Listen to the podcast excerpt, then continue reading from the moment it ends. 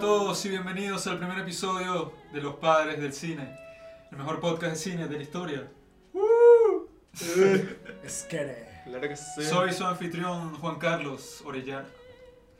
Frente a mí tengo a un escritor, director, actor, una de las personas más destacadas en Venezuela actualmente, Juan Pablo Orellana. Muchas gracias, muchas gracias. Sígueme en mis redes sociales. A mi derecha tengo a Robinson Nicola.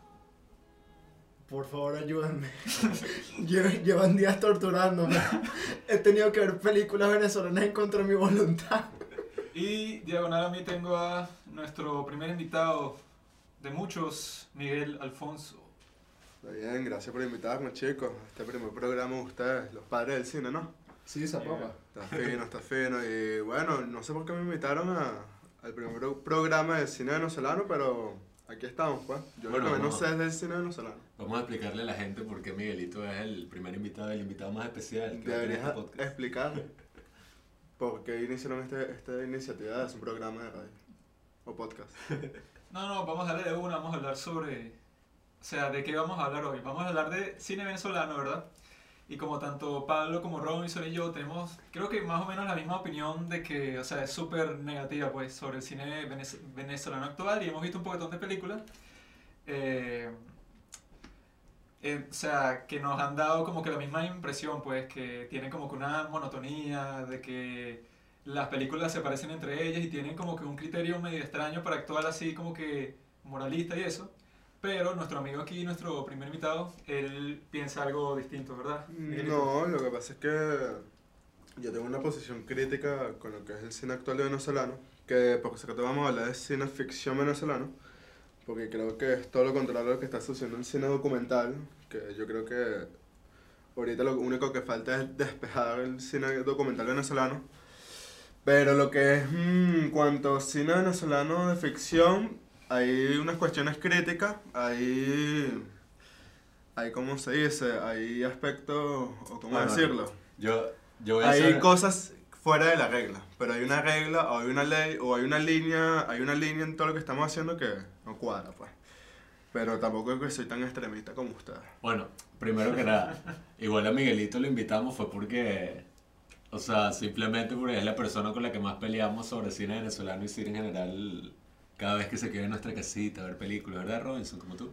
Eh, bueno, yo tengo que admitir que mi, la primera película venezolana que vi fue, no sé, como hace, no sé, tres años. Que sí, La Casa del Fin de los Tiempos. Mm. La cual me pareció una absoluta mierda. Después vi que sí, Papitas Manitos Stone. Sí, es buena, dígalo. O sea, da risa pero en algunos puntos, pero eso no significa que sea buena. Mm, pero eso es lo que tenía que hacer, dar risa, ¿no? Sí, pero hay películas que dan risa y son buenas. Esta película da risa y es mala. Ok, pero, o sea, Claro, pero yo creo que es importante poner el criterio de, ya que es tan binario lo que estamos viendo, de que, que, que tiene que ser algo, una película venezolana, ser buena para que sea buena o mala para que sea mala. pues. Exacto, exacto. Yo creo que hay que exponer eso primero, pero también hay que decir que hoy vamos a hablar sobre seis películas específicas que las escogimos porque son las que menciona todo el mundo cuando nosotros, que vamos ahí hablando con gente de- desconocida sobre cine, porque bueno, no tenemos nada mejor que hacer y que, mira, pensamos que el cine venezolano es senda mierda, ¿verdad?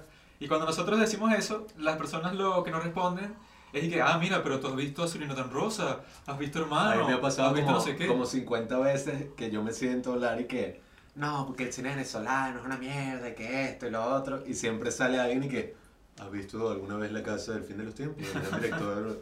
Entonces yo le dije que, bueno, yo la vi. ¿Hace cuánto la viste? Y yo dije, bueno, cuando salí, exacto, es que no la has visto nuevamente, no vas a redescubrir. O sea, igual pasó con la de Azul y no tan rosa que yo pasé sin ver Azul y no tan rosa como hasta hace una semana.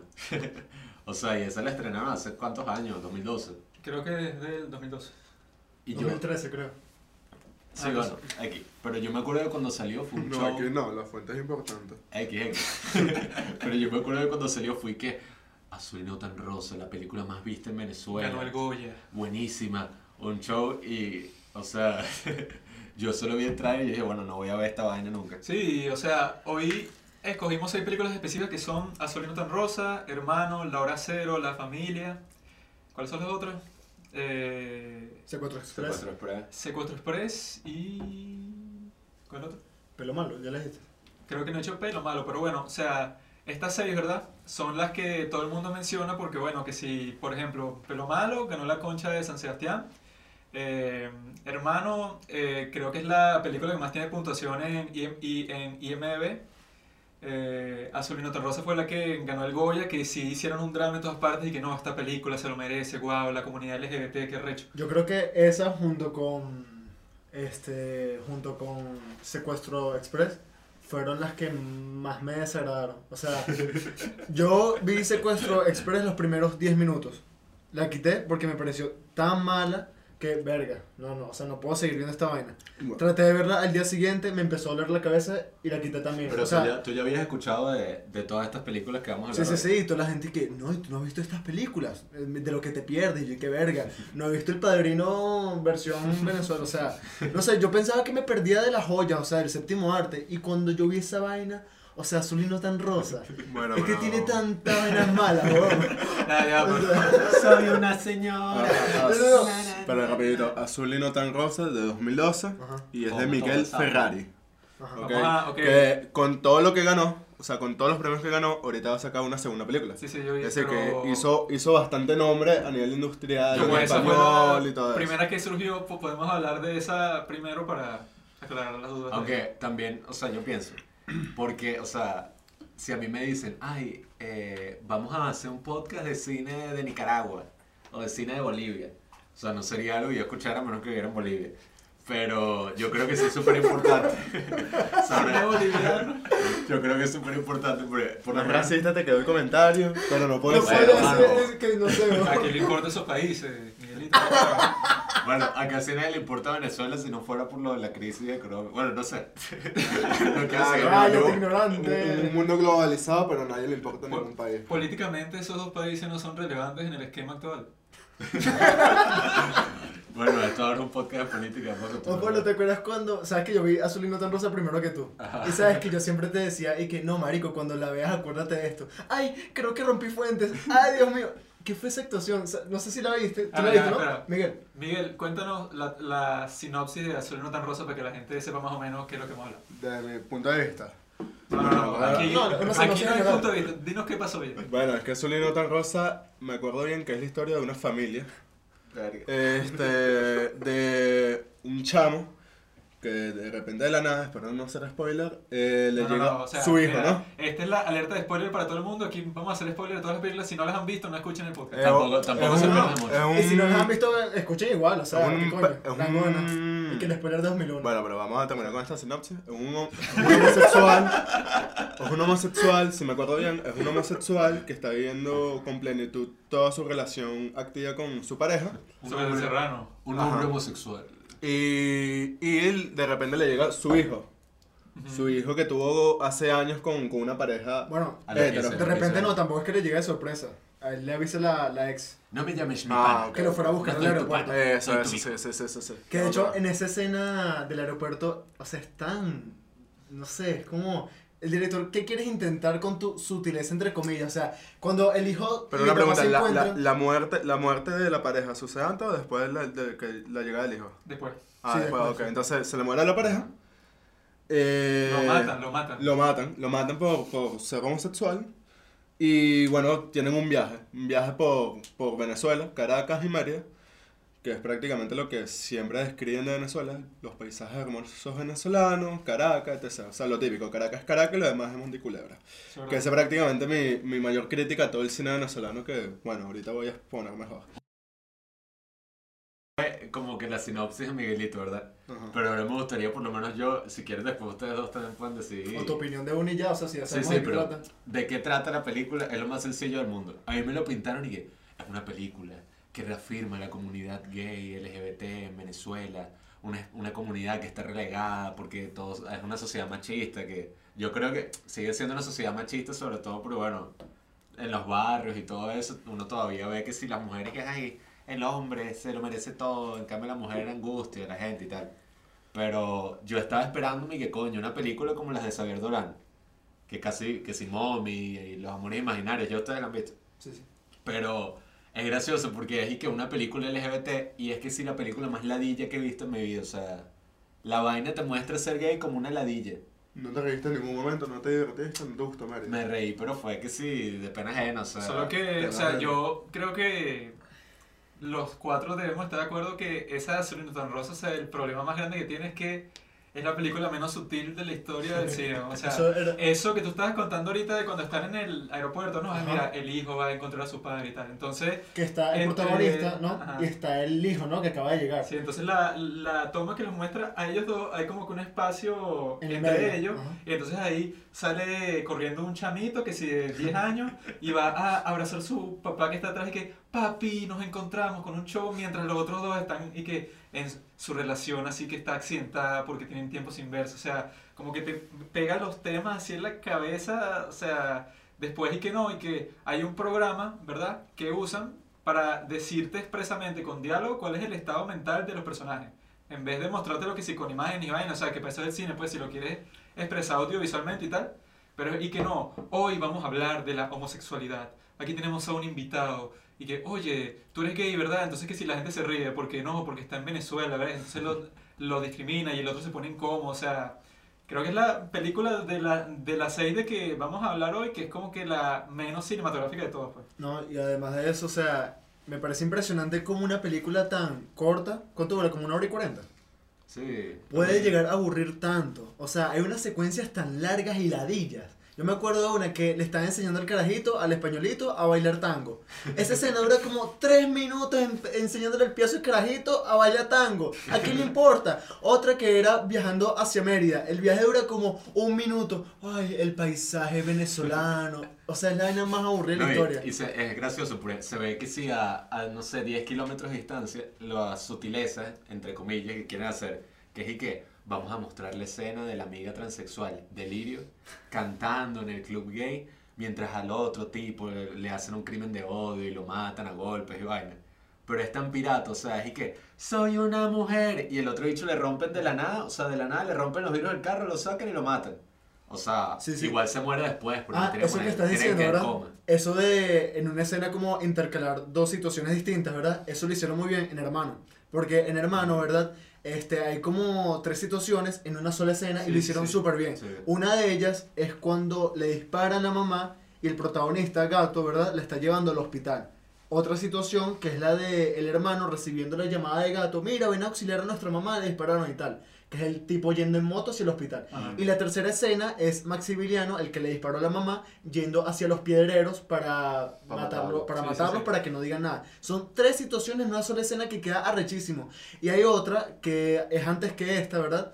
Que son solamente dos situaciones, que es este gato yendo al colegio que se encuentra con su noviecita, ¿verdad? Que están dominando la pelota y a la vez está otra situación que es el hermano mayor que está como persiguiendo un tipo que les debe plata. Él junto con Maximiliano. Es Sí, una sí, escena sí. así súper tranquila y la otra es así súper con adrenalina. Pero y es un montaje paralelo, o sea, está Ajá, a la vez. continuo, ok. Está súper bien hecha. Ok, entonces... Pero comparado con lo de Gasolina tan rosa, o sea, que como que intercalan cosas que no tienen mu- mucho que ver, supongo que es para ahorrar tiempo, pues. Y bueno, si muestro las dos cosas al mismo tiempo, entonces me da más chance de meter trama en la película y de desarrollar otras cosas, pero... O sea, como estás diciendo tú, pues cuando lo hacen en hermano, uno sí ve el motivo y que coño, que arrecho que avanzan los dos arcos como son dos hermanos. O sea, están desarrollando los dos personajes al mismo tiempo y tiene mucho sentido, pues. No, porque y- esa ¿Pero es no le gustó la actuación del chamo? No, es que, o sea, sobre todo es lo que te digo. Si es una película LGBTQ, por ejemplo, a mí me gusta como que toda esa cultura, o sea, que es que, bueno, los bichos son como escandalosos, son esa cultura así como que, ay, el bicho escandaloso, que hace chistes y tal. Claro, eso ya, pero eso ya es como un sentido general porque no Sí, todos eso son no así. es cultura, esos son estereotipos con respecto a esas personas. Claro, Sí, pero, exacto. o sea, como ese estereotipo que se ha presentado como, ni siquiera en la de Xavier Dolan, pero todo eso de los club gays. Y que si las de Almodóvar y tal, o sea, que todos Sí. son como que personajes particulares que, bueno, o sea, que si es como dices tú, que bueno, que llegan a ser estereotipos, pero es fino co- como que la interacción entre todos, pues aquí. No, y, y es gracioso porque, o sea, son estereotipos, pero se ve que gente que ha sufrido burda, que si ponte en las de Almodóvar siempre hay un personaje que sí hay, esta persona que sí hay, este transexual y tal, que, que se ve que ha sufrido burda, pues ha sido discriminado, todo eso, y por eso es tan gracioso, ese chiste todo el tiempo y tal. Pero aquí hasta esos No, personajes son pero un fastidio. por lo menos en la piel que he visto, ¿verdad? Hay una transexual que se convirtió en transexual en contra de su voluntad. Porque Antonio Banderas se, como que se vengó porque violó a, li- a la hija, ¿no? Sí, Una sí, vez sí. así. Y que pasó de ser Víctor a Victoria, era.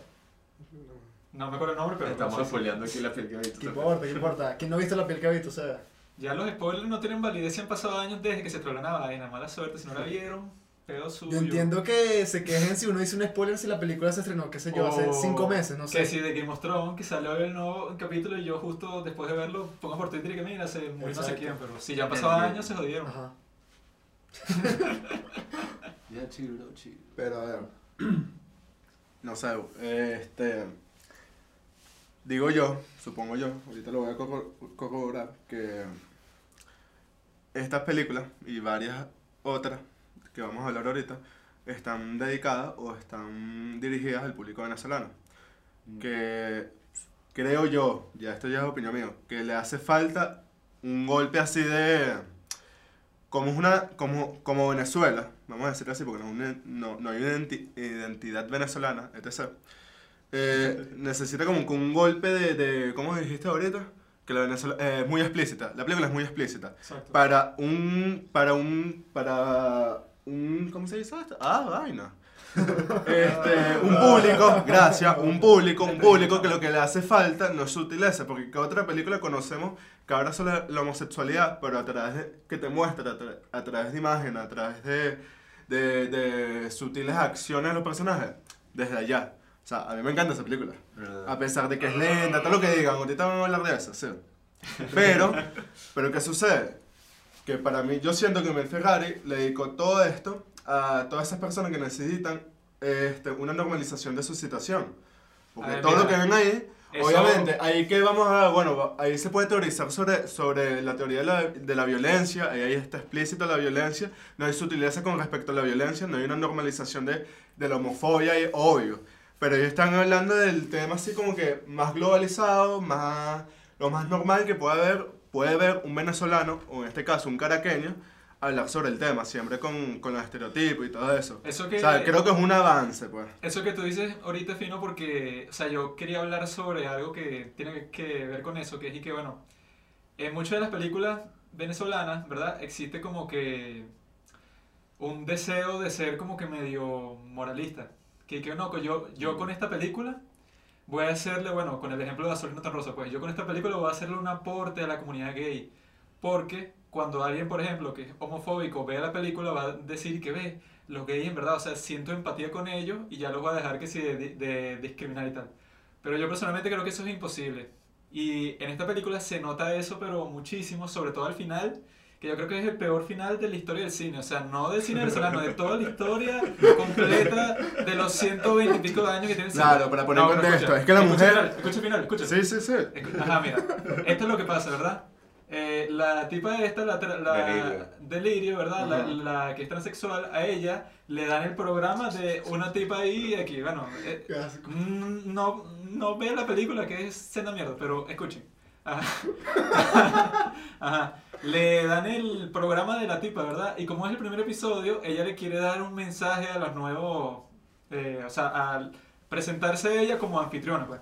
Entonces la tipa, viendo a la cámara, o sea, nosotros estamos viendo la televisión, pues es- eso es lo que nos está mostrando el... Rompe la cuarta pared, rompe la cuarta pared prácticamente. Exacto. Y te, da, y te da la moraleja de la película. Exacto, entonces la tipa viendo la cámara da un discurso terrible que es y que, ves, es que las personas en una sociedad así piensen distinto y tengan tendencias distintas, no importa porque podemos convivir y si tú eres homosexual o eres lo que sea, eh, eres bienvenido en la sociedad y entonces... eh, Sí, sí. O sea, hacen todo un show, Ay. ¿verdad? Pero que se nota que le están hablando al público y no tiene nada que ver con la película. Entonces te ponen un montaje que si lo que están haciendo los demás personajes. Yo creo que es el peor final de todo. Porque, o sea, ese tiene que ser el mensaje de la película, ¿verdad? Pero eso tiene que pasar cuando tú ves la película y tú lo piensas. eh, o sea, te, te viene a la cabeza todos esos pensamientos eh, gracias a los personajes y a la empatía que tú sientes con ellos, al hilo argumental, toda esa vaina. Pero como el director está claro que eso no pasa, porque es una mierda, entonces quiere ponerte esta tipa a decirlo todo explícito, decirlo en diálogo, que es lo menos cinematográfico del mundo. Entonces, o sea, ese es un criterio sí que yo veo muchísimo en el cine venezolano, que, o sea, que los hechos piensan y que, ves, nosotros haciendo películas estamos cambiando el mundo, o sea, todo va a tener una reacción política, social, toda va. Entonces, quiero hablar un poco de eso, pero más tarde. Entonces, este. Me acuerdo bien que la película es súper sencilla a nivel de trama. O sea, que película no es sencilla, mientras más sencilla mejor.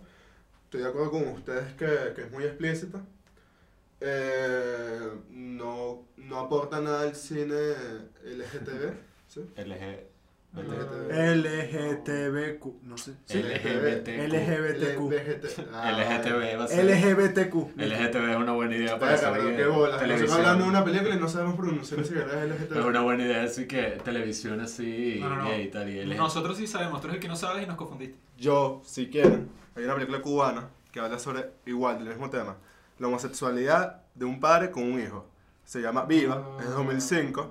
¿Cómo es? Bien interesante la película El porque... incesto. Oh, No, La, la homosexualidad de un padre con un hijo, ¿cómo es? perdón, me expliqué mal. A ver, es una película, El complejo de es una película que habla sobre los mismos temas, pero en Cuba. Ese es como que Y es el reencuentro de un papá que estaba en la cárcel con su hijo, que es homosexual, y ¿Cómo, travesti. ¿Cómo se llama? ¿Cómo se llama? Viva. Viva. Viva, ¿Sabes de qué 2005, año el director? 2005, 2005. ¿Sabes qué podemos hacer? Me gusta eso que está haciendo Miguelito. Después de hablar de cada película, podemos dar una recomendación. Perdón, Juan, Paddy Nash. Es cubana es muy Viva, buena. Viva de Paddy Brachnach de 2005. Esa es buena porque te habla de los mismos temas, pero en un, en un contexto diferente, que en este caso es Cuba. Podemos hacer eso, o y es sea, interesante, pues. después de cada película, podemos recomendar una a todos así, que sea sobre el mismo tema, pues. Eso no funciona porque toda esta mierda es de Sí. malandro que es andar recomendando. Sí, Que bueno, algo similar, Pero si se te ocurre, o Bueno, sea, si se te ocurre, dale, pues. La hora cero, vean Con- la del Liam Neeson del robo de. O sea, ¿qué? bueno, sí, sí. ¿qué te pareció entonces Robinson del 1 al 10? Azul y no tan rosa, como lo tradujeron en inglés. My Straight Son. Ay, maldita sea. Eh, no sé, un 3 de 10. Sí, sí, un 3 de 10, seguro. Homofóbico. Yo. yo. Pero ya, porque ese tres, o sea, esos tres vinieron de algo. Yo creo que esos No, tres se pero los no por... explica, ya está explicado, ya todos hemos Pero hablado eso es por los personajes, por los actores que dijiste ahorita. Yo creo que esos tres son que sí porque, no sé, hay momentos que me dieron risa, pero como más de pena ajena y que coño, me la, me la estoy Eso no pasando que bien. explicarlo. Si ya llevamos todo ese tiempo hablando de esta mierda, se considera que es una mierda. Yo le doy que sea un 2 de 10. Ajá, y la otra razón por lo que yo dije antes, porque uh, aparecieron actuaciones que coño me No gustaron. Ahora, ahora, ahora Pablo. lo que ahora lo que ¿Y tú, Pablo? Eh, Miguelito primero, que tú le defendiste tanto. Te están favor. preguntando a ti, responde. Pero, di, di. pero no expliques un coño, ya hablamos de eso. ¿Y cuánto te parece y listo? Bueno, nada, pues, si es por puntaje, no sé, vamos a darle un 5. Tú, Pablo, tú, Pablo, claro. Yo le doy un 2 de 10. Uno por Sócrates Serrano. y el otro por. ¿Quién? Por. eh, ¿Qué me eh, pareció? Que tenía un aspecto así de... Por el hijo. Sí, es que tenía esa. Quería llegar a eso al Almodóvar. Sobre- A mí me gustó el personaje de Delirio. Un vacilón. ¿Qué? Es un vacilón, ¿no? Cuando Es que la película tenía muchos aspectos al modo, pues. Intentó. Bueno. Bueno, ¿qué película viene ahora, pues? Yo creo que no. Para finalizar, creo que no nos gustó pero malo, pero. Creo que es la película de la que he hablado más así seguido en toda mi vida. más Pero que una malo. película buena. Si te gusta de Elo, no hay problema, Juan Pablo. Si tanto hablas de ella es porque te gusta. Bueno, Robinson, continuando el tema LGBT. Vamos con la otra que vimos anoche, Juanqui y yo de nuevo. Pero Pero malo. malo. De la única e inigualable Mariana Rondón. O sea, si es una peliculota, mano, habla claro. Qué asco. Les voy a dar una pequeñita sinopsis de Pelo Malo, que bueno, que no es muy difícil porque la trama, o sea, no tiene mucho, mucha complejidad ni mucho sentido ni nada, pero se trata de un chamito que debe tener, que, no sé, 10, 11 años, que, ajá, el chamo es gay y vive con su mamá y con su hermanito, que se ve que se le, o sea, que si les mataron al papá y tal. Entonces, toda la película, todas las escenas son exactamente iguales. La mamá del chamo, que es la persona más insoportable de la historia del mundo, es que, mira, carajito, eh, tú tienes que ser un machito, no puedes andar eh, orinando sentado, no puedes comer lento, porque los machos, o sea, la tipa tiene como un, un complejo raro, ¿verdad? Entonces lo que hace es joder al carajito, toda la película que, coño, que pobrecito, pues, yo no, lo tienen, jo- lo, lo tienen jodido como por casi dos horas, ¿verdad? Y él quiere tomarse una foto, ser cantante X, pero el peo, ¿verdad? O sea, yo voy a decir mi opinión de coñazo que no, o sea, no es que haya mucho para opinar de la película porque es súper, ¿cómo fue que tú dijiste? Monótona, ¿no? Ujú. Es súper monótona, entonces no hay ningún hilo narrativo, sino que cada escena que pasa es como que empezar a la película de nuevo, pues. Entonces, o sea, yo pienso que ese es su problema principal, pues, que es y que, ay, mira, vamos a mostrarte al niño haciendo algo X, pues, o sea, el chamo está que sí en la calle hablando con sus amiguitos, pero la escena que estás viendo no tiene ninguna consecuencia con el resto de la película, pues, todo es como que, bueno, pasó y ya, pero no hay más nada que une el resto de la película narrativamente, Pero, o sea, a ver, a ver. O sea, siempre que hablamos de la misma película, pero lo malo es un tema recurrente, siempre dicen lo mismo. Odio a la mamá. Ajá. Como que es de- súper odiosa, todo. Y ahorita dijiste complejo. Yo creo que no es un complejo. Yo creo que es, es el arquetipo así matriarcal que tiene prácticamente toda Latinoamérica y es lo que quiere proyectar Rondón. ¿Cómo se llama la directora, Mariana Rondón? Mariana Rondón. Ajá. La Entonces, yo chavista, creo Mariana que... Rondón. Ah, vaina. Ajá. está O sea, que te habla, de, te habla del machismo, te habla del machismo, te habla del patriarcado, trae su película. Que es monótona, que es aburrida, sí. Que la línea argumental es súper ladilla hasta tal punto que tú dices, pero ¿para qué coño pusieron esta imagen? Más allá de que es bonita, o sea, es bonita porque sale todo el barrio el 23 de enero, que es súper de pinga, todo lo que implica toda una muralla. O sea, yo creo que es bastante simbólica la película. No es tan explícita como porque. Simbólica Coño, que porque lo que te acabo de decir, porque tú odias, tú prácticamente odiaste un personaje, que, No, no, que es no, un arquetipo. No, no, no, no, no. Ya va, el pero, arquetipo... Pero eso no es ningún personaje. O sea, lo que estamos hablando nosotros, que es ladilla, es que uno no siente empatía con ella porque no tiene dimensión, pues. O sea, la tipa actúa exactamente igual en todas las situaciones de su vida. Eso no es un personaje, eso Bueno, es un Un arquetipo, prácticamente un arquetipo, o sea, un arquetipo de todo lo que tú odias de, Ahora, de, de un sistema patriarcal y machista que hay. ahora que estás hablando de esto del simbolismo y de que es una película bonita y He tal. dicho, mira, feminazi. Ah, vaya. Ajá. Patriarcal Ahora, y machista. ahora que estás hablando de esto, algo que, que por lo menos a mí me gustaría recalcar de pelo malo, más allá de la historia, de las actuaciones, lo típico, pues, cuando estás haciendo un criterio, es que, o sea, casi que todas las películas venezolanas comparten ese mismo tono gris, así en la imagen, que es como si Venezuela, o sea, fuera todo gris, todo fuera así como sin color. Todo, obviamente, bueno, si lo hacen en el barrio, quieren demostrar, ay, qué simbólico es, ves que todo es horrible, porque vienen en el barrio y son pobres y broma. No, no, no quise decir que el barrio es feo. O sea, eso es lo que menos, eso es lo que más critico yo del cine venezolano. Que, que siempre te ponen, o sea, para mí todo el cine venezolano, que quería hablarlo con, con, con eh, La Hora Cero, Pelo Malo, ahorita que salió lo de Hermanos Rodríguez, Hijo de la Sal, o sea, toda la película venezolana, toda la serie de film venezolanos que hablan sobre la pobreza o del barrio en sí, hablan de manera positivista. O sea, es un tema recurrente de que el protagonista, para salvar su vida o para crecer en este mundo, tiene que salir del barrio. Como que si el barrio fuera algo malo donde todo el mundo tiene que salir. Para mí esa es la que- gran crítica que tiene a nivel de tema, a nivel temática, el cine venezolano. Que, a juro, si tú quieres ser alguien en esta vida, tienes que salir de tu barrio porque el, el barrio siempre te hará de lo malo. O sea, eso es lo que yo veo. Ay, Obviamente, ahí sí estoy de acuerdo que a nivel de fotografía, o sea, es bonita, es una imagen bonita, Ya, ya, pero que te expresa lo que te acabo de decir. ¿Y tú crees que el barrio, que, o sea, obviamente todo el mundo quiere salir, pues una mierda, por eso, o sea, ¿qué? No, pero no puedes hablar de que todo el barrio a nivel de, de idiosincrasia, a nivel de, de, de, de- ¿Cómo decirlo? A nivel de comunidad es malo. No puedes decirlo así, porque O eso, todo, eso todo siempre es como un argumento del, de, de- típico del progreso. Hay que progresar y bueno, salir del barrio es lo mejor que te puede suceder en la vida. Bueno, Bueno. o sea, claro que, o sea, es peor que otras situaciones, ¿verdad? Y yo supongo que alguien que vive en el barrio quiere salir de ahí y mejorar su vida en cuanto Bueno, pero económica, fuera, fuera de todos esos debates sobre el barrio y Caracas y vaina, Ah, yo, bueno, lo entonces que, ¿para qué vamos a debatir? ya va, ya va. yo lo que rescaté... Mano, Ajá, ¿qué vas a rescatar? estás hostil. Dale, dale, dale. Yo lo que rescato de la película, o sea, como que... Porque me da fastidio de todas las películas lanzarme una- y que ay, voy a explorar todos los Es que ahorita aspectos. estamos en las que son una mierda, después nos toca hermanos, la Sí. familia es buena, Pero- hacer es chévere, es divertida. Ahorita estamos en la mierda, tienes que hablar Bueno, de la mierda. Ajá, pero por lo menos pero malo, o sea, lo único que yo le veo es que cuando yo la estaba viendo, ¿verdad? Anoche, que yo la vi hace como que, hace como unos meses y, ahorita- y la volví a ver anoche. Yo la estaba viendo y yo no podía parar de pensar, eran otras películas que eran mejores. O sea, yo nunca me estuve, estuve metido en la historia, sino que yo estaba ahí que, ok, ¿Cómo cuál? yo estaba ahí que, ok, es la historia de un chamito, ¿verdad? Ajá, Es desde la perspectiva del niño. ajá. Y yo lo que me imaginaba es que, coño, tengo ganas de ver The Florida Project.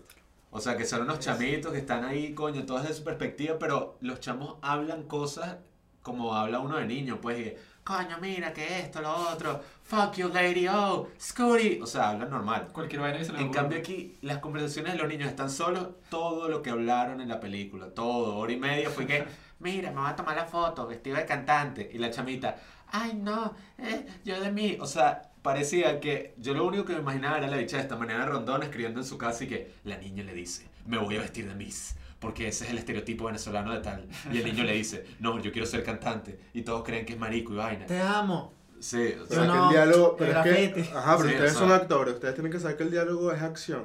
Mira, Sí, yo te Sí, bueno, ya está, o sea, Pero- a ver. pero- déjame, ya, pero falta la opinión de Robinson. déjame darle mi punto de vista. ya. Ajá. Cuando yo vi Pelo Malo, da la sensación de que los que estuvieron detrás de la película no saben cómo es la vida en un barrio. Yo tampoco sé cómo es la vida en un barrio. Pero, pare- o sea, pareciera que, lo que ellos piensan. pero pareciera que ellos pensaran de que si vives en un barrio, automáticamente eres infeliz. En cualquier momento del día. Sí. sí. ¿Tú piensas que la gente del barrio es feliz siempre, infeliz siempre? No, Que en ningún momento en su vida son felices. Va, yo nunca dije eso. Ok, pero en, Pe- en Pelo Malo todos los momentos que se muestran son como si fueran totalmente infelices. Parece un Hay- campo de concentración. Sí, o sea, como... Y el ruido que hay cuando la gente sale, o sea, cuando el personaje está en la calle, hay Es como que un insoportable. de la calle, como si cuando uno sale, no joda, la contaminación sonora más arrecha, como de que... No así. Nadie ni en su peor momento económico, así de vida, es tan infeliz como Sí, lo bueno, muestran yo en las películas. con- sí, sí, yo estoy de acuerdo con Robinson en ese lado, pues. Porque es prácticamente todo lo que te muestra es como que, bueno, este niño no tiene salida. Porque tiene, vive en un sistema educativo que lo va a someter. Vive en un sistema familiar que lo somete. Todos lo someten, pobrecito. Él lo que quiere es ser libre. Es como que una ¿Ser postura libre como... para qué? O sea, si el bicho todo su día es miserable, o sea... Claro, o sea, prácticamente es como que, a ver, yo entiendo a Mariana Rondón, estoy de acuerdo contigo Juan Pablo, de que los diálogos de niños son como que, bueno, Mariana Rondón, maldita. Este, no, estoy de acuerdo con Juan Carlos. Pero, o sea, vi la intencionalidad de Mariana, que no estoy de acuerdo. Pero vi interesante el aspecto a nivel fotográfico. A nivel fotográfico, a pesar de que te replica todo el mensaje que estamos diciendo ahorita, que es para, bueno, obviamente hay gente que le parece bien, pero ese mensaje está súper, súper bien expuesto en la familia. La película me parece... Esa vaina, esa vaina es como que, bueno, si vives en un barrio no puedes ser libre porque no puedes ser homosexual, no puedes pintarte el pelo porque te van a juzgar todo el mundo. Te lo ponen como un estereotipo. No estoy de acuerdo. Pero como te lo transmiten a nivel de fotografía, a nivel de sonido, que tú estás como que aturdido ya por el sonido, el, el salvaje jungla de la ciudad caraqueña, bueno, me parece correcto la, la manera, la forma que lo hizo, pues.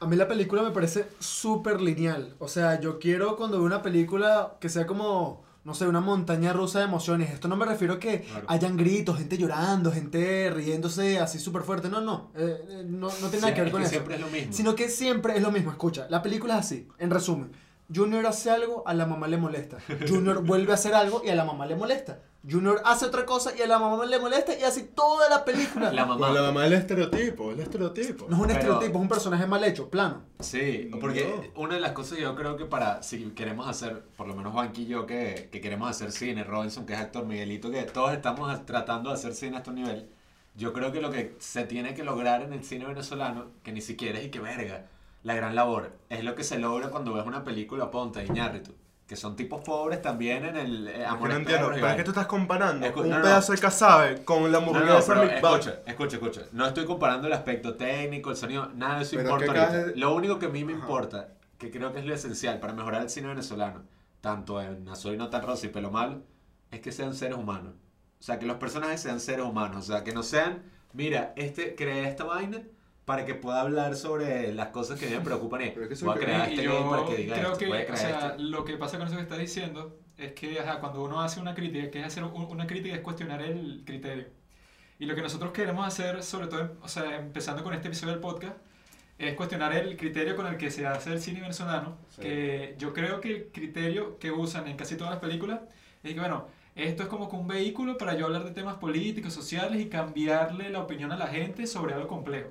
Eso nunca va a pasar con el cine, dejen su huevona, eso, o sea, algo mu- mucho más complejo que tú en dos horas, ay, mira, cambió mi opinión sobre la pobreza, sobre, sobre no sé qué vaina. O sea, cualquier otro cine tiene un criterio de que, bueno, vamos a hacer arte, vamos a mostrar personas reales, eh, y ya que el espectador después piensa lo que le dé la gana, pues no es y que, ay, bueno, eh, yo voy a proyectar mi visión del mundo para que la gente, ay, mira, vea Sobre todo- De una manera súper impuesta. O sea, Sobre todo porque... Tiene que ser un proceso natural, pues. Nosotros ya hemos hablado de esto burda, sea, por lo menos nosotros tres así, bueno, y yo con Juanqui, pero que en el libro este de Tarkovsky que a nosotros tanto nos gusta, Culpiendo en el Tiempo, él dice una frase de Leon Tolstoy que el arte no puede ser político.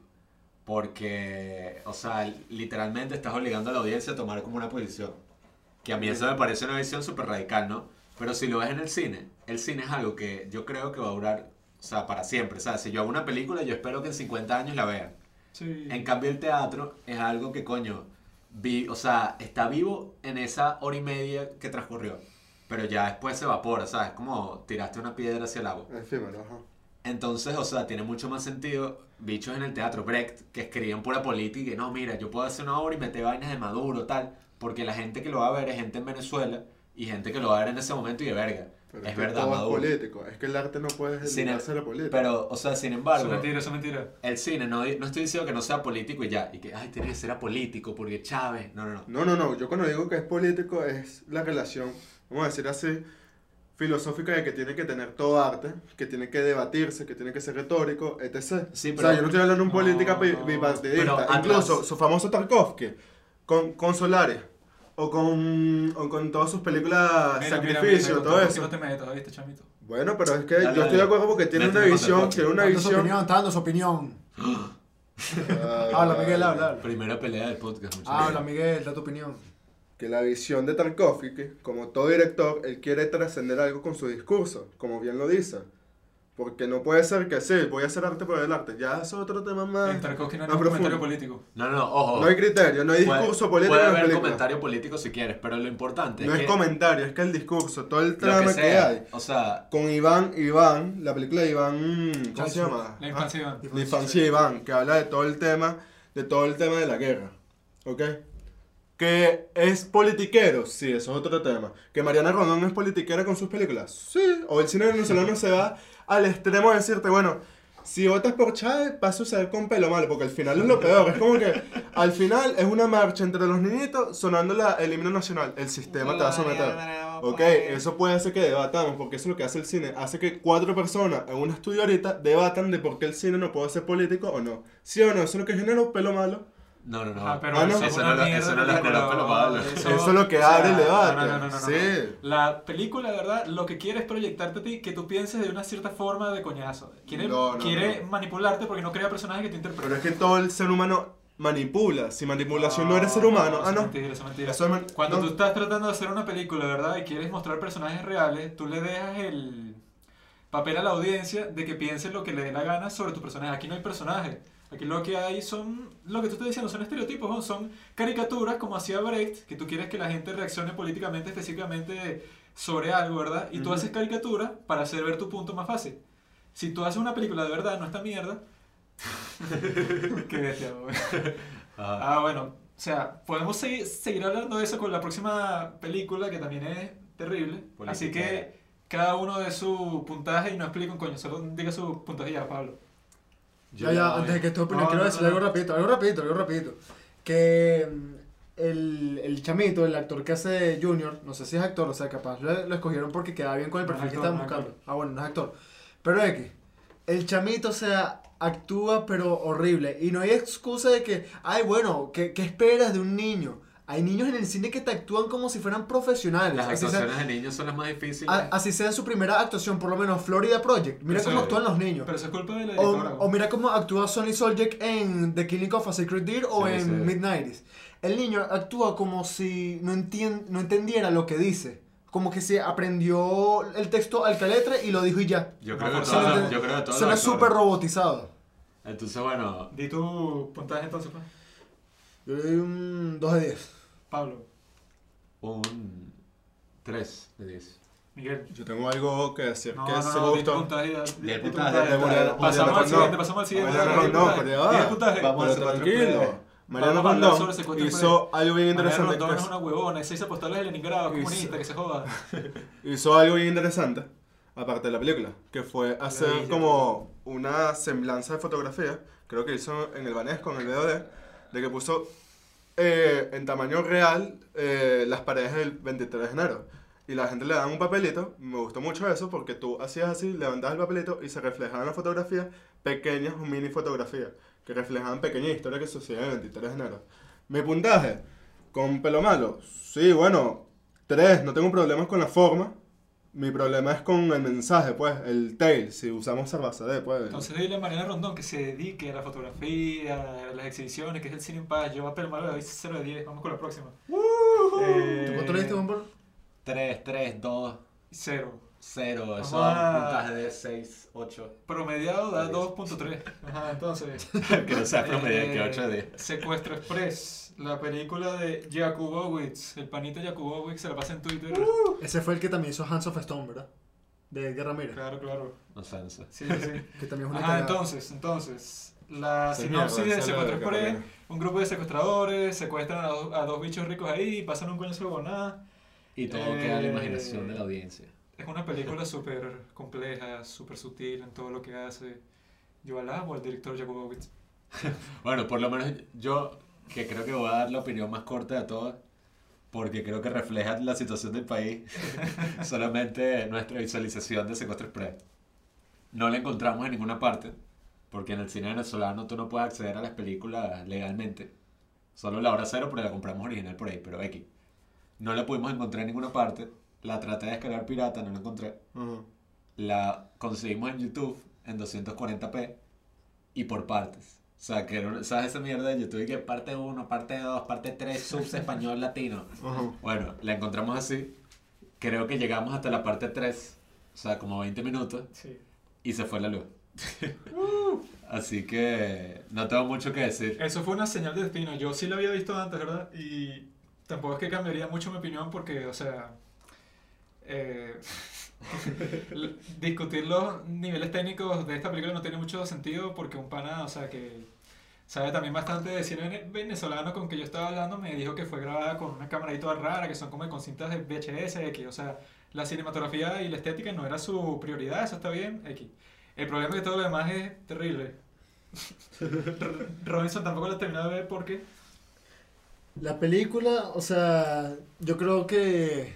No estoy exagerando, sinceramente hablando, yo creo que es una de las peores, eh, peores experiencias que yo he tenido viendo una película. Pero eso lo has dicho ya con las tres películas que hemos hablado. Bueno, No, no, pero esta, esta, está, no, no, esta, esta está en el tope, weón, porque las anteriores yo no las quité, las vi hasta el final. De hecho, Pelo Malo la volví a ver. Pero esta, weón, marico, o sea, qué mierda, weón. La quité a los 10 minutos. Al siguiente día la traté de volver a ver y que bueno, vamos a darle una oportunidad, marico. Llegué hasta el minuto 15 porque me empezó a doler la cabeza y también la volví a quitar. O sea, pero daba tanto asco todo, huevón. Hay una parte donde el bicho este vudú, marico, está como en la cama junto a un bebé que supongo que es su hijo, Ah, sí, una sí, que lo así. Pero no parece una relación. No parece una relación de padre e hijo, parece como que un, un gordo negro que tiene secuestrado a un bebé, huevón. O sea, pareciera que se lo fuera a comer o a. Otro comentario Claro, weón. weón. Marico, pero no, no, no, o sea, da tanto asco, weón. Y como presentan los personajes, o sea, ponen la cara del actor y ponen, que si a la derecha o a la izquierda, una marca amarilla con el hombre y una pequeña descripción Muy, súper muy avant-garde la película. Pero yo creo que es la única Tú no película. entendiste el estilo. Es, cállate. Es la única película que he quitado, weón. Yo creo que. Sí, yo, yo creo que es la única película que no he visto hasta el final, Me weón. acuerdo, me acuerdo que yo no, yo no, tan, yo no la he visto, o sea, vi- me acuerdo que vi una clase Ah. sobre secuestro Pobre. Jakubowicz. sí que- Yo fui el único que vi la película y les quiero decir que no se pierden nada por no verla. Bueno, pero yo me acuerdo, yo me acuerdo que yo vi una clase sobre cine venezolano y comentaban que la película eh, tenía intenciones de parecerse, o sea, ser la, la ciudad de Dios de Venezuela. Verga. Eh, película brasileña, o sea, si no la han visto tienen que verla. Con todo el aspecto, así el nivel estético, amarillento, súper contrastado la fotografía, etc, etc. Y con personajes cómicos, pero, pero bueno, humor negro al final.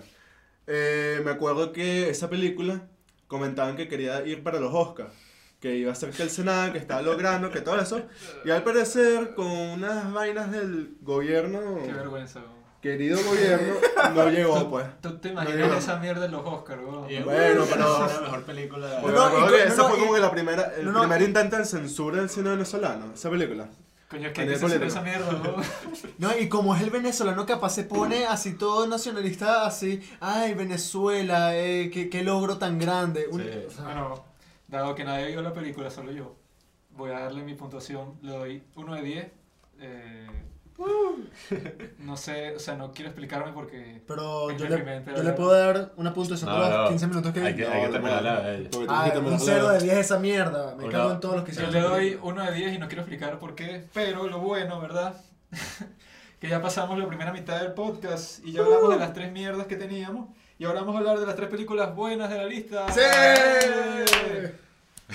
Qué fino, vale, qué fino. Cine venezolano. Bueno, vamos con la hora cero, ¿no? Cállate, tú no eres el anfitrión. Vámonos, aquí. vámonos, vámonos. Yeah, Vamos a, con la mejor película de la historia del cine venezolano que se llama Hermano. Marcel Rack, mi pana, te felicito, eres una lacra. Ok. Quiero hablar yo de hermano, por eso el hermano de Juanqui. Dale. Hermano es la que uno escucha que es y que no. Esa es la mejor película de cine venezolano que hay. Y es verdad. O sea, de- desde el, ese salió en el 2010. 2010. Y yo me acuerdo, yo tenía 10 años. y yo me acuerdo ver que la Ah. vaina estuvo en el cine que sí por dos años. Una vaina así show y estaba en los pósteres y todo. Y hermano, qué película y vaina. Y yo estaba así súper excitado. Pero bueno, nunca la vi porque ese es otro pego del cine venezolano. Que precisamente, Azulino, o sea, si alguien no vive en Venezuela, capaz se preguntará que, ajá, ¿por qué van a hablar de las peores películas que existen? O sea, uno de 10, 3 de 10. Pero en verdad son como que las más importantes porque son las que han generado como que más venta de entradas. O sea, Azulino tan Rosa es la película que han visto más personas en Venezuela. No, Y a nivel bueno, no, séptimo. Séptima. Pero a Bueno, nivel, es verdad, a nivel salió- internacional creo que es la más vista, ¿no? No sé, pero eh, cuando salió era como la más vista. Ahorita supongo que ya... Te he dicho. ¿Cómo es la de béisbol? Eh, Papita Ah, Marito Stone, Stone. creo que es Esa- la más bicha de todas. Ah, no. La, la primera es la más vista de todas. Dígalo. Ah. Bueno, en fin. Pero estas son películas que llevaron como a gente así que viera cine venezolano y vaina, como cine nacional. Esta de Secuestro Express la compró Mira, Max. Miramax, o sea, échale bola. Harry Weinstein, el enfermo de Harry Weinstein compró A, Secuestro a mí me Express. gustaría hablar de La Casa al fin de los tiempos, o sea, me parece excelente esa película. Ah, Ah, pero esa no está dentro de la Mira, lista. mira, Robinson. ¿Qué? Bueno, Mira. campeón, bueno, campeón. Sí, que ustedes dos son parecidos. Mira, mira, Miguelito, te explico. Tú no puedes hablar de hermano porque tú no tienes un hermano varón. Entonces tu opinión aquí no es válida. Esto es solo para la gente que se puede identificar. Mira, Juan, que nunca había visto. Todavía estoy buscando el chiste y no lo encuentro. Robinson tiene hermano, Jean Manuel. Juan, que eres un idiota. Mira, no tiene sentido lo que estás diciendo. No tiene sentido lo que estás diciendo. Pablo me, me tiene a mí, y, pero Miguelito no tiene ni voz ni voto. Ajá, entonces tú no puedes ver Avengers porque tú no eres un superhéroe. Yo y soy no un te sientes identificado. Un chiste, No, pero si es un chiste. ¿Cómo vas a cambiarte eso? Dis- disculpen a Robinson porque él tiene Asperger, que es una enfermedad muy seria y bueno, No, no, no. tiende a... No, no, no. Dame un paréntesis aquí. Dame un paréntesis aquí. Papita. La primera película más vista de- del cine venezolano, Papita Manito Stone. La segunda, Secuestro Express. ¿Ok? Eh, la tercera, Libertador, la de Edgar Ramírez. Ah, pero. Que esa es la película con, ma- con, Esa es con mayores papá. fondos, con mayores fondos que ha tenido el cine latinoamericano en realidad. O sea, es la película con más plata le han metido. Sí, al y cine Roma, y latinoamericano. Roma, y Roma. Latinoamericano. Roma no es, ah, Roma no es latinoamericano. Sí, pero Libertador, creo que costó como qui- 500 millones, ¿no? Y no sé. 500 millones. La cifra. Cleopatra, y vaina de No, no, 1960. Ahorita le busco el dato. El 500 conde, millones que mira, creo que sí Avatar, weón. Ah, El Avengers Conde Jones, ¿Qué tanto 300 gastaron en millones, esa ¿no? mierda de Libertador? Le pagaron a Edgar Ramírez 200. weón. coño, grabar en los Andes no es poca cosa, pues. Yo con 500 millones recreo en los Andes en un set, una vaina así. El Conde tal, Jones es la cuarta, No, la hora cero es la quinta, la casa del fin de los tiempos es la sexta, Como, como Tan si es fuera séptima, que tienen que ir a grabar que sí a países de Europa, una vaina así, que sí, Mira, no sé, Irlanda del Norte. el vaina así. Conde Jones Bond es la octava, verga, dos de, del Conde Guacharo. Pelo Malo, que es la novena, y el Malquerido, que es la décima, que es la del cantante. Chino de- Chino Miranda. Miranda. Chino Miranda. Si no lo estás escuchando, chino. Por calidad en Venezuela. Pero mira, Robinson, cuéntanos tu opinión sobre Hermano, que, que te gustó, ¿no? A mí, hermano, me gustó burda, burda, burda, burda. Este, una de las cosas que más me gustaron fue lo que comenté al principio, lo de situaciones diferentes en una misma escena.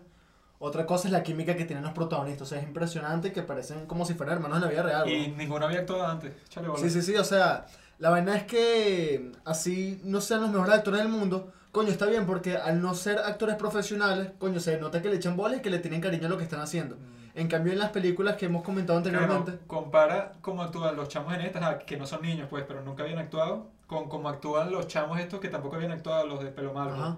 No, a lo que voy, o sea, mira cómo actúan estos chamos que no son profesionales y compáralos con actores profesionales como en Azul Newton Rosa. Verga, qué profesionales y actúan como la mierda, weón. O sea, ¿qué otra cosa sí? Me parece que la música está muy bien porque hay una parte donde están como en una rumbita, ¿no? Que si después de que ganan el partido de la ceniza y tal. Entonces ponen como reggaeton que uno no conoce, pero a la vez como que se te hace conocido, ¿sabes? Y, te la vacila, weón. Eh, Y después cuando se besan y tal, ponen una música así que coño te hace sentir empatía con todos los personajes y eso que no han pasado ni 15 minutos, weón. o sea, es una Es película Súper que- fácil encariñarte con los personajes. Yo creo que si la ven, nosotros vimos varias reseñas en Rotten Tomatoes. O sea, que si la ves que si eres gringo, no sé, o eres de... O sea, no conoces muy bien la vaina latinoamericana. Verás y que, ay, pero esta es una película así como, ay, es como normal, o sea, que sea una historia cualquiera, una familia, unos pobres, pero para Venezuela, o sea, es casi que revolucionado, eh, ¿cómo es? Es una revolución cinematográfica. pues. Revolucionario. Revolucionaria. Revolucionaria. Buena, campeón, bueno, bueno. Pero, o sea, hermano, por ejemplo, Ajá. en los aspectos técnicos, la vaina, o sea, si tú la ves y ya te parece un desastre. Sí, sí, pero igual no está mal, o sea. Pero te parece un desastre, pero es como, ah, ok, este es el estilo de la no, película. sí, y de hecho los problemas que yo tengo con la película son los de edición que tampoco, o Sí, sea, o sea, no, es que los critique a morir, pero coño, sí me hace un poco de ruido visual, Y, ¿sabes? sí, y así se ve como chimbona. Eh, yo digo, coño, este es el estilo del Ajá. hermano. O sea, si estuviera grabado de otra forma, no sería lo mismo. Otra cosa que me encantó, que sí, o sea, yo me pregunto y que, verga, ¿cómo hubiese sido, cómo hubiese sido esta situación dirigida, o sea, esta película realizada por otras personas? No lo hubieran, no lo hubieran hecho también, por lo menos. Este, ¿sabes cuando muere la mamá, verdad? Sí. Otro, o- Yo ahí sí. me sorprendí burde. Yo le estaba viendo como a Guille Sí, que... no, no, sí, si esa película estuviese dirigida por alguien más, capaz se hubieran estancado en ese momento de la película. Y lo ponen como un momento súper dramático, Pasa como para liso. que el espectador llore. El, espe- eh, el director está claro de que nadie va a llorar por la muerte de ese personaje porque no sentimos empatía por él. O sea, no es un personaje que está desarrollado al 100% y está bien, weón. No, y, y es lo que te digo. Y esto hace que la película sí, eh, avance a un nivel brutal porque no se enfoca en la, en la tristeza del espectador y que, ay, el personaje de la mamá se murió, sino que se enfoca en la tristeza que sienten los dos personajes, sobre todo Gato, pues. Y sobre todo esa tiene el potencial así de, de elevar. Y eso hace, y, y esa muerte hace que se note más aún cómo es la personalidad de los dos protagonistas. Mientras Gato está así Sí. llorando y tal, el otro Está moto, está así, ni se inmuta. O sea, el otro lo que quiere es venganza y Y ya. estos también son los personajes más desarrollados de todo el cine venezolano, porque coño, uno Mm. termina sintiéndose, o sea, con el final, pues, que sale el tipo así de la alineación del Caracas. Yo me acuerdo que la primera vez que vi la película, yo casi lloré ahí, pues, está ahí, qué arrecho, bueno, o sea, que la relación entre ellos dos, o sea, evoluciona tanto durante toda la película, o sea, con eso que, bueno, el chamo lo encuentran en la basura, pasa la muerte de su madre, la vaina cuando hace la prueba para el Caracas, o sea, pasa de todo y uno al final de la película es la única venezolana en donde uno piensa y coño, yo en verdad conozco a esta gente. O sea, no te están tratando de proyectar un mensaje Claro. rebuscado, sino Es que la en verdad más son personas. Sí, yo creo que- que las que personas cuando ven una película quieren ver un reflejo de la realidad. Yo creo que eso es lo que quiere la mayoría de las personas. Oye, pero ahí sí tengo contradicción entonces. Porque, a ver. A ver, hermano me gustó, obviamente. Me gustó todo el tratamiento de, de los personajes. Estoy de acuerdo con Juanqui que creo que son los personajes, o uno de los personajes más desarrollados del cine venezolano, a nivel de guion. Este, más allá, bueno, es una película que sí, que habla de los mismos temas de siempre. Pero se tengo contradicción porque si me están diciendo ahorita que son un reflejo de la realidad venezolana, todas las películas, porque volvemos al, de- al debate político o no político, no. son reflejos de la realidad. Eso- Pelo Melo no, es un reflejo de la realidad, igual que hermano. Una cosa Y es igual que escucha, el escucha, mismo escucha, tema que escucha, estaba hablando escucha, ahorita, o- pero ya, estoy hablando. No, no, yo estaba hablando primero y tú me Pero a ver, interrumpiste. a ver, hermano, es un reflejo de la realidad, igual que Pelomano, No, no, supongo No, no, yo. escucha, Miguel. quieren salir del. Una cosa es crear escucha, un. escucha. Escucha, una cosa es hacer un espejo de la realidad bien hecho, como es hermano, y otra No, cosa no. es crear un espejo de la, real- de la realidad Yo- mal hecho, como es pelo malo. Yo creo que entendí lo que dijo Robinson, bien, que es mal hecho. Yo, Marico, está mal hecho, weón, son personajes súper planos, planos, a diferencia de hermano que todos los personajes tienen yo diferentes facetas. creo que entendí lo que Todo. dijo Robinson, que él en verdad no se refiere a la realidad Dios, sociopolítica, Hasta el sino entrenador a la, de fútbol, weón. sino a la realidad de, la, de los personajes, pues. Tu reali- sí, exacto. La realidad de Hasta, hasta, eh, hasta el entrenador está bien desarrollado, tiene un arco argumental donde hasta la esposa le tiene rechera. No sé si le dieron Sí. cuenta que la esposa siempre está que se la Es que escucha, o sea, lo que tú dices es la realidad de los personajes. O sea, mi realidad puede ser, ay, no sé, yo vivo en un barrio y la vaina y tal. Es que así tú no vives en un barrio, pero- te puedes sentir identificado. escucha, weón. pero, la re- o sea, Juanqui, cuando estábamos en bachillerato, en bachillerato tú tienes, no bueno, en tu colegio no, no sé si en el tuyo sí, Miguelito, pero tenías Miguelito. que hacer una, como una tesis, ¿sabes? Un trabajo de investigación. No, en mi, co- colegio yo ni hice tesis. Bueno, nosotros Ah. teníamos que hacer un trabajo de investigación, bueno, Sí, sí, sí. Juanqui, hace como 5, 4 años. Creo que ya habían quitado lo de la tesis. en- 2015, claro que no, claro que no. No, no, bueno, No, X. no, o sea, cuando yo estaba cursando quinto No, año, pues. yo, yo tuve que hacer tesis, eso era en tu colegio. Bueno, dale, pues, ¿qué vas a decir? Pero Juanqui, relajado papá. Me la ay, no. Juanqui tenía que hacer eh, un trabajo de investigación y él decidió hacerlo sobre cine venezolano. Ajá, Y él lo que hizo fue que vio como 30 películas, o sea, un coñazo. ajá. Un coñazo en la cara se metió Juanqui viendo que sí, ay, esta película de este año, esta de otro. Fue una tortura. ¿Cómo es que era el título de la tesis que lo tenemos por ahí? Eh, La realidad. no influencia del factor social en el cine venezolano del 2005 hasta el 2013. Este dicho vio, bueno, todas las películas del 2005 al 2013 venezolanas Ajá. y se lanzó como que, bueno, ¿cuál es la influencia de lo social, del barrio, la vaina, tal? Y, o sea, si te pones a ver, eh, ajá, en Venezuela ahorita en la actualidad el 90% vive como en pobreza, ¿no? Son los números o algo así. Algo así. O sea, casi que todos aquí tenemos una situación difícil. La diferencia es que no podemos compararlo con el neorrealismo italiano, por ejemplo, que es, coño, después de la guerra, está claro. O sea, que después de la Segunda Guerra Mundial todas las ciudades estaban destruidas y ellos empezaron a grabar ahí. Bueno, no se puede comparar en Venezuela porque simplemente, o sea, tu realidad en un barrio no es la misma que yo tengo en, Exacto. en Sí, mi sea, casa en San Bernardino. Que esa fue la, com- la comparación que yo hice en la tesis, porque... Entonces, chao. Eh, Esa fue la comparación que yo hice en la tesis porque, o sea, en ese caso, la situación de todo el mundo estaba igualada porque todos eran que si sobrevivientes de la guerra, todos habían perdido personas, eh, o sea, que si familiares, pues seres queridos en todo ese proceso pues, de la Segunda Guerra Mundial. Entonces, si tú hacías una película de neorrealismo italiano, eh, hablando pues sobre las dificultades de la posguerra, cualquier persona que viera esa película dice, coño, esa es mi realidad y se identifica y pasa todo eso, ¿verdad? Ajá. Porque esa es una situación histórica súper particular en donde la gente está como que, o sea, la situación se generalizó Todo estaba devastado. Exacto. En cambio, ahorita, ¿verdad? Decir que yo estoy mostrando la realidad como si fuera una sola entidad, la realidad es lo más absurdo de la historia porque la realidad objetiva no existe, pues. Eso ¿Quién no... dice lo contrario? No, no, no. y- Tú dices lo contrario porque Escucha. dijiste que no, y que la realidad, mostrar... Él lo que está refiriendo es la, la realidad subjetiva de la persona, pero como en Pelo Malo no hay personas, sino son estereotipos, Sí. eso lo que demuestra es que la directora te quiere proyectar algo a ti que no existe, pues, y que la realidad objetiva, así es como es la vida, la política, lo social, No, no, no, mentira, no, yo no dije eso. Eso fue lo que tú dijiste. No, no, no. Estoy diciendo que hay una contradicción al decir que en hermano hay un planteamiento de la realidad bien interesante. Yo no dije ni siquiera Robinson dice que es la que mejor expresa la realidad. No, para nada. Yo estoy diciendo, es una contradicción cuando tú dices que refleja una realidad existente de Venezuela, no No, toda, no, obviamente no dijiste no toda, obvio. De Venezuela una no, realidad de existente. Venezuela no. Bueno, de todo el mundo. Tú ahí No, no, no. dijiste, tú Ajá. ahí dijiste Y específicamente... con pelo malo la no realidad. hay. No hay. No, no, no. No, no, no. La Bueno, realidad bueno, digo, de los tú- personajes. Tú cuando hablaste de pelo malo dijiste la realidad, no fue una realidad. Una realidad, pues. Es una realidad. es una realidad que vio, Sí, en este caso, la directora o el autor. El autor que hizo esa Ah, película. Me da risa que hablando de pelo malo ahora nos pusimos como existencialistas. Esto es un ¿qué la podcast súper filosófico. Ajá, ya va, a ver. La- las muchas realidades. Bueno, este, Libertador costó 50 millones. Roma estuvo financiado por Netflix. Y por lo que estoy viendo aquí, costó 25 millones. ¿Ok? Entonces, ajá, vamos al tema. Hermano, repito, es buena la película. Tienes toda la razón. Todos los personajes tienen su arco argumental bien sustentado. Sí. Están bien eso. Cuando ya, cuando nos refiramos a. Escucha, escucha, escucha. Cuando nos refiramos No, a no, no, alguien, no. hablemos con el nombre porque obviamente nadie cuando te dice él no nos están viendo, pues. Verdad, perdón, la mía. Se me olvidó que estoy en un podcast. Ajá, como dice Robinson. Este... Vamos a tardar mil años en esto. Verga, sí, me tardé tres minutos en esa. Habla, amigo. Ajá, Perdió el hilo, este. Perdió el hilo. Robinson dijo, ajá, hermano, es un, es un, una, un, ah, coño la madre, se me fue el ¿Viste tema. lo que hiciste? ¿Viste lo que hiciste? Bueno, vamos a hacer algo, vamos a hacer algo, que tengo un tema, ya tengo una idea mejor desarrollada.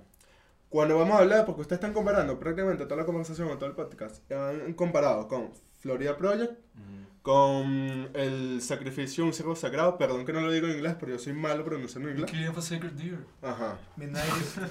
Midnighties. Ajá. O sea, Ok. puras películas de alto rango. Repito, es como comparar un pedazo de casabe con una Big Mac. No hemos comparado el cine venezolano con todo el contexto latinoamericano, que son realidades. Y es una realidad multifactorial, Bueno. que son muchos aspectos, hay muchas realidades. Puede ser la madre de pelo malo, es una de esas facetas, que es el machismo y el patriarcado, es una realidad que puede existir. Bueno, y es existente para muchas personas. Igual que la realidad de hermanos, unos chamos que lo que quieren es salir del barrio. Es una realidad. ¿Y es una fiel realidad? No, sí. no, no. No, no es. Estás, estás totalmente equivocado, ¿verdad?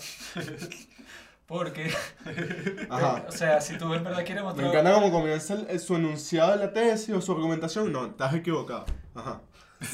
Si tú en verdad quieres mostrar una realidad, ¿verdad? De un personaje, primero tienes que construir ese personaje que se vea como es una persona creíble.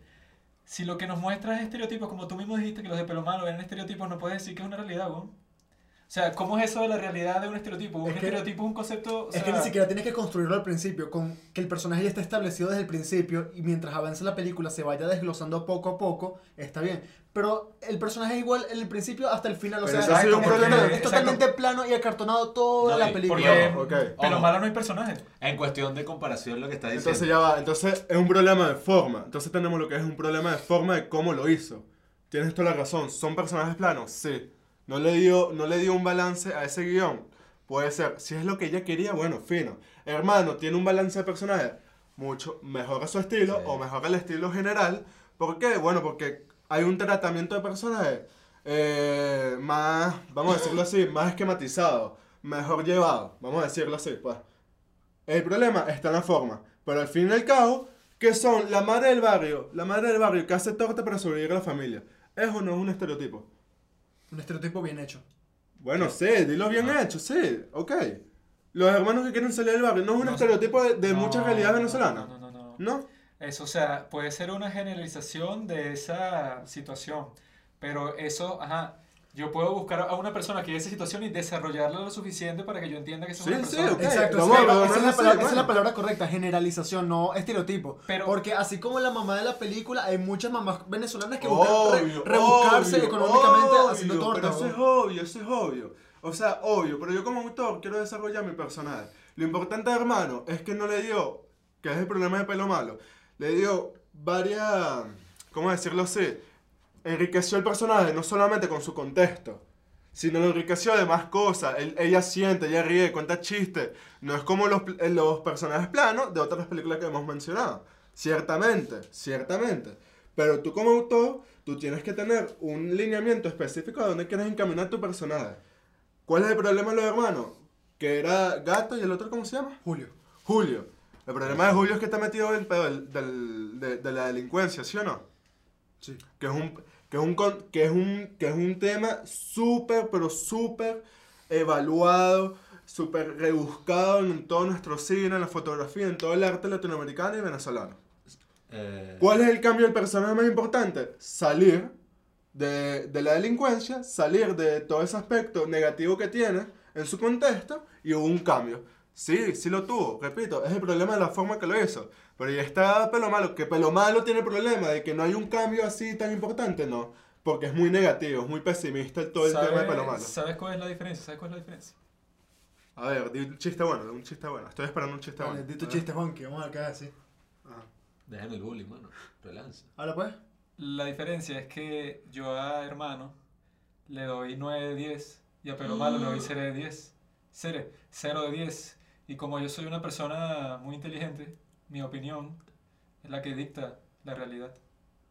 Por tanto, ¿cuánto le das tú, Pablo? Un 8 de 10. Tú, Miguelito. Hermano, no, yo me acuerdo que le... Sí, sí, un, un 9 de 10. Un Robinson, 10, un 10. Robinson. Comparándola con el resto de películas venezolanas y como es la mejor película venezolana, yo le doy un 10, weón. Compara, o sea, poniéndola en, el, en, el, en la categoría de películas Claro, venezolanas. sin compararla con. Ay, Porque como, peli- como película venezolana, al ser la mejor, o sea, No, hermano, es el ciudadano Kane de este país, weón. Así que por eso se merece su Eso 10. es verdad, eso es Mentira, verdad. perdón, perdón, perdón. ¿Sabes qué? Yo le doy un No, 6 de 10, yo le doy un 6 de 10. Porque repite el Ah. mismo esquema, el mismo esquema Ah. que siempre ha tenido el problema de este cine Si esa es la venezolano. mejor película de esta lista. Pero comparándola con obviamente un, un cine internacional, si le doy Sí, como un 8, un no, 7. no, yo no lo voy a comparar con un cine en resumen, en internacional. resumen, mira, Marcel Raskin, si estás escuchando esto, eres el mejor cineasta de Venezuela. No, porque Por repite, repite los mismos esquemas de qué es el cine. O sea, es puro a nivel de tema. A nivel de forma, bueno, este, no me acuerdo si el sonido estaba bueno. Me acuerdo que la copia que sacaron no era la original, porque incluso usaron una canción cuando están entrenando, una canción de... Sympathy for the Devil. Eso, de obviamente. Sí, eso no se permite, pues. O sea, a nivel de derecho de autor no está y eso era como la- el primer corte que sacaron de la película. Pero, pero, si estamos hablando Entonces, de el mismo tema que en bueno, que vamos a salir del barrio y vamos a salir del malo, Bueno. porque el barrio es todo lo malo que hay. Pero, eh, Miguel, No, no, no, la no, cosa es que está ya, bien ya, hecho. Diez, seis, suficiente. Está bien hecho. Ajá, fino.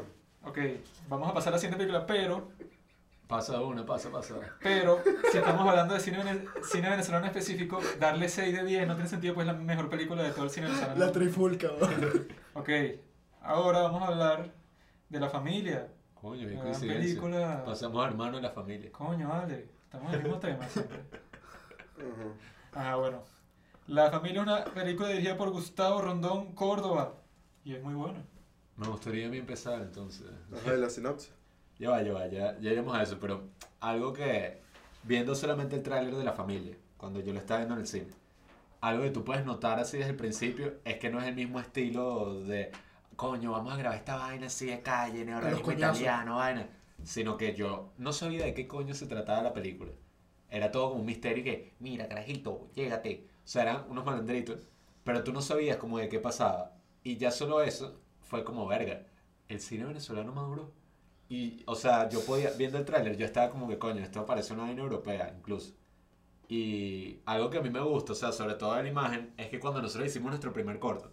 Pero qué pedo siempre buscando que queramos ser como los europeos. No, no, no, pero escucha, escucha, escucha. Cuando Ajá. nosotros hicimos nuestro primer corto, yo siempre le ponía de ejemplo a la gente, a los que trabajaron, la película esta venezolana, Tamara, que por cierto no vi porque no, o sea, no la puedes conseguir. Incluso el bicho que piratea las películas dije, no, no, no, esa va a llegar, pero no la puedes conseguir, Tamara.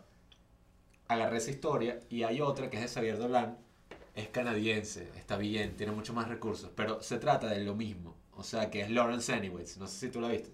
Sí. Bueno, se trata exactamente de lo mismo de Tamara. Un profesor que va a cambiar de sexo y está en su transición y el peo, etc. Es lo mismo. Y yo lo único que hacía era ponía el tráiler de Tamara y decía, míralo bien. Solo, no digas nada, mira el tráiler.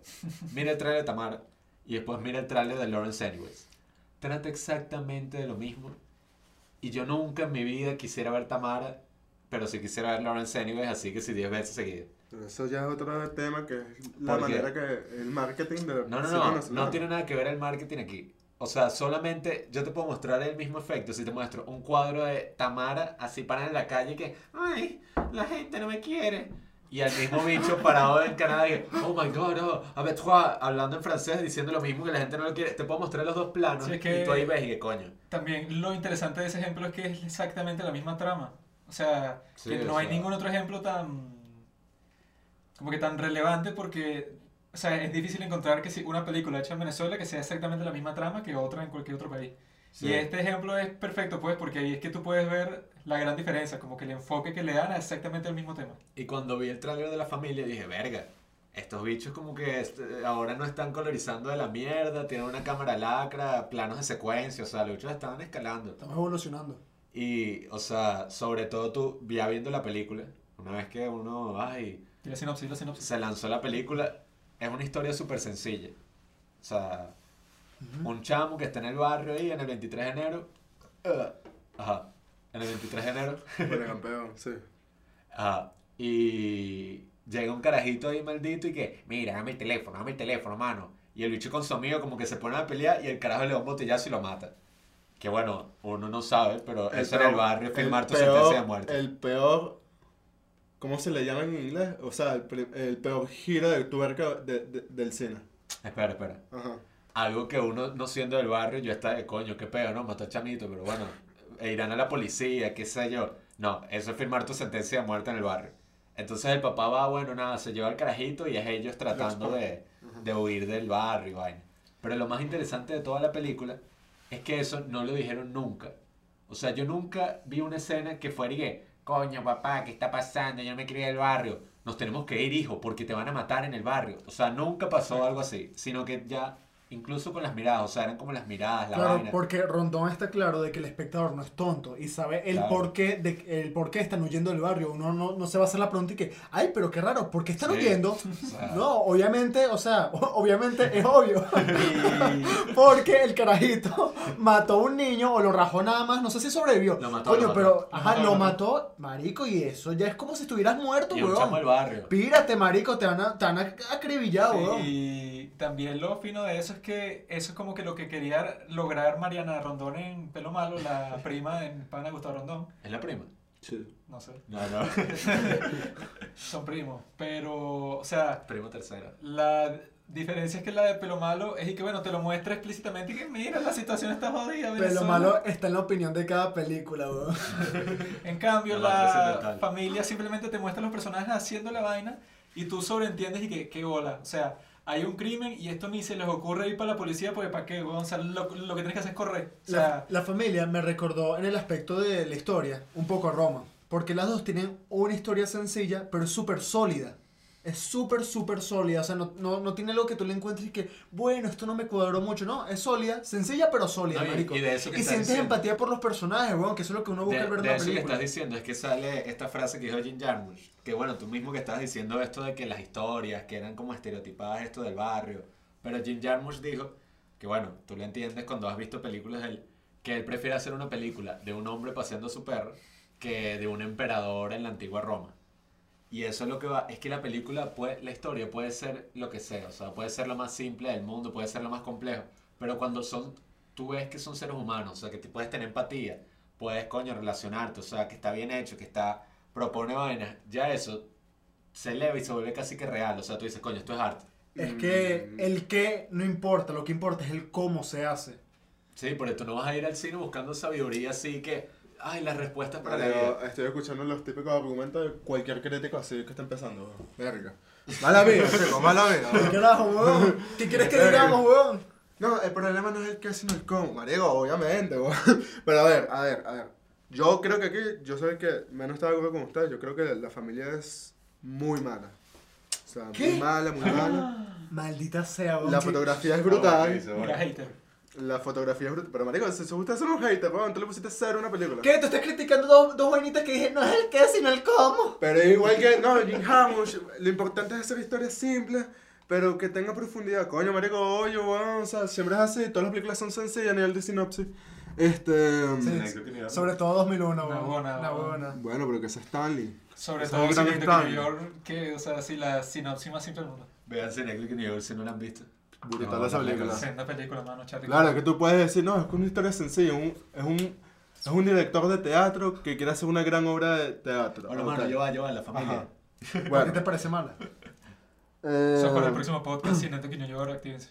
Mira. Eh, ¿Qué voy a decir la familia? La familia, la familia, la familia. Ajá. La fotografía, bueno, en su momento, sí, fino. Te juegan con, con unas metáforas visuales como las balitas cuando el chamo está en el barrio. Esa es como que la imagen que más recuerdo. Que son como la línea, Los casquillos. los casquillos de la bala y de fondo, eh, fuera de foco, el barrio con sus luces y el chamo viendo prácticamente su futuro. O sea, es bastante, bastante simbólica y bastante metafórica. O sea, vaina no se le quita. El cómo está perfecto. O sea, el cómo es como que, bueno, tienes tu fotografía brutal, como tú tratas la ciudad. A mí me gustó mucho cómo trata la ciudad la familia. Pero no va más allá de otras maneras de contar la ciudad. Es la típica manera que tú cuentas Caracas, un lugar hostil. O sea, más allá de igual de pelo malo, es como tú tratas Caracas, es lo mismo. Pero está bien. Eh, madre mía, eh, ¿qué más? Ajá, ¿por qué no me gustó la familia? Porque primero, el personaje, tú piensas, voy a leer al papá, que es el personaje que más odio. El papá es el que te dice, bueno, es el aspecto moral de la película, es el que trata de sacar todo lo posible, y de repente, ¡boom! Spoiler. El chamo lo descubren robando. Coño, mala mía, pues, o sea, el carajo, un personaje que tú dices, bueno, va más allá del bien y el mal, la vaina, no, pero tú ves que el carajo es un huevón más, un carajo un huevón más que está regañando a su hijo porque hizo algo malo, pero él, con su contexto, él, él está jodido, porque todo el contexto determina el personaje. Entonces todos los chamitos son malandros, el héroe del barrio es, el malandro que llega en la moto. Que se echó una lacra. Sí, finísimo. coño, Entonces todo el mundo quiere ser como el malandro. Y coño, igual que igual que sucede con, con, con, con pelo malo. Los, los carajitos hablan así como, no, bueno, marico, tú sabes, tú vas a matar. Ojo, ¿no?". ojo, ojo. El chamo que mataron no habló así. ¿Tú Cabe- te lo crees? ¿Tú te lo Cabe, crees? cabe recalcar que en La Familia es una de las pocas y creo que la única película que he visto en la que juegan videojuegos de una forma realista. O sea, ¿Te lo cuando creíste? Cuando ¿Pero te lo está jugando Play y es y que, muere, rata inmunda. Pero Creo es que que es la eso es tu lectura de que película tú que- piensas que la gente va a jugar así siempre los videojuegos o van a hablar así en el barrio. No, ojo, ojo.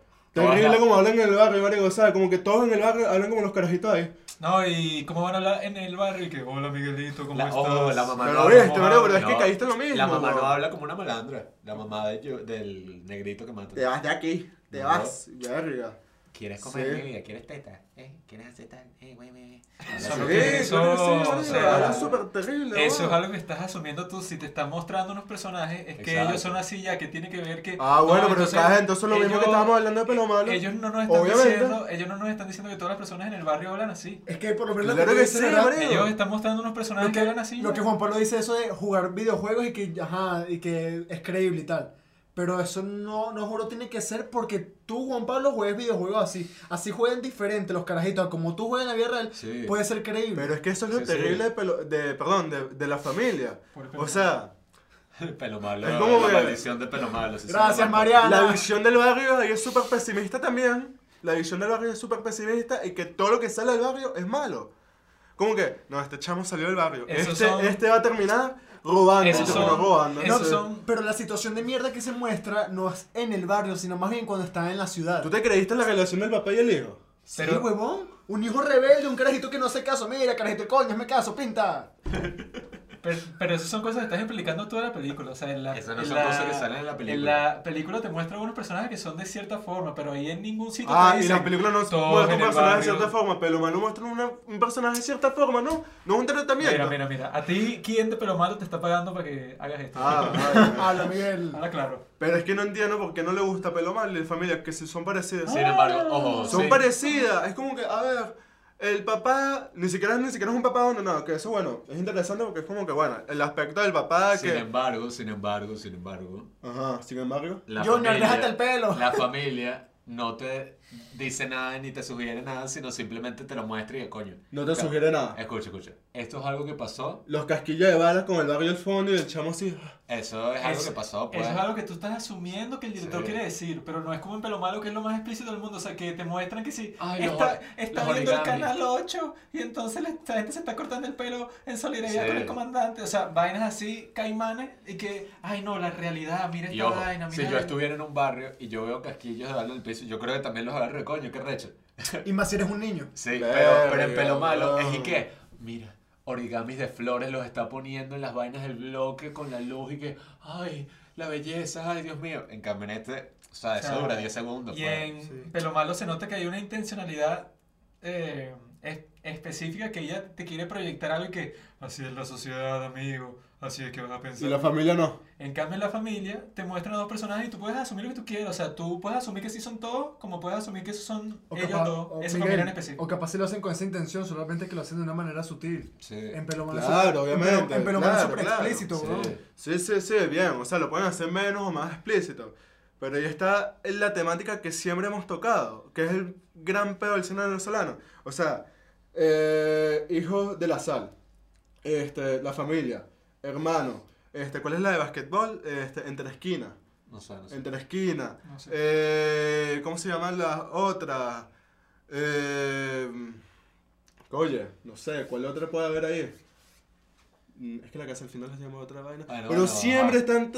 Es siempre, siempre, siempre hay una línea así como que siempre se repite, que es el aspecto de la violencia, así eh, tan explícita. O sea, la violencia siempre está ahí, está transversado, el cine venezolano está transversado por, eh, por la violencia.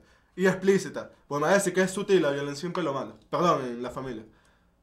Si ni siquiera no. lo muestran, ¿no? Eh, Sí. Sí, sí, lo muestran cuando le clava el botellazo. No, súper... no.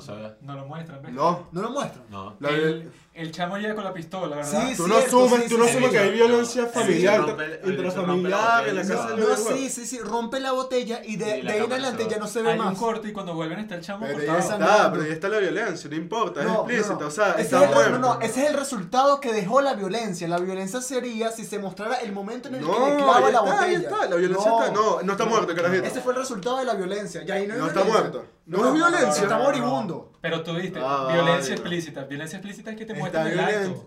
Si el protagonista es el niño, me hubiera gustado ver mucho más de serie, coño. ¿Cómo ve? O sea, ¿qué piensa el chamo? Ni siquiera es que te lo tienen que contar, sino, vuelvo a poner de ejemplo un poco de Florida Project, no por la escala, sino cómo tratan esa perspectiva de los niños. O sea, si el carajito mató a alguien, esa escena en que el bicho se da cuenta que mató a alguien, que a mí me gustó burdo. Si la película hubiera seguido con ese tono, ¿sabes? Y coño, el, el chamo vio como el papá robaba una botella, verga. O sea, eso es para que quedes traumado y mira, mi papá es un malandro, también es un huevón.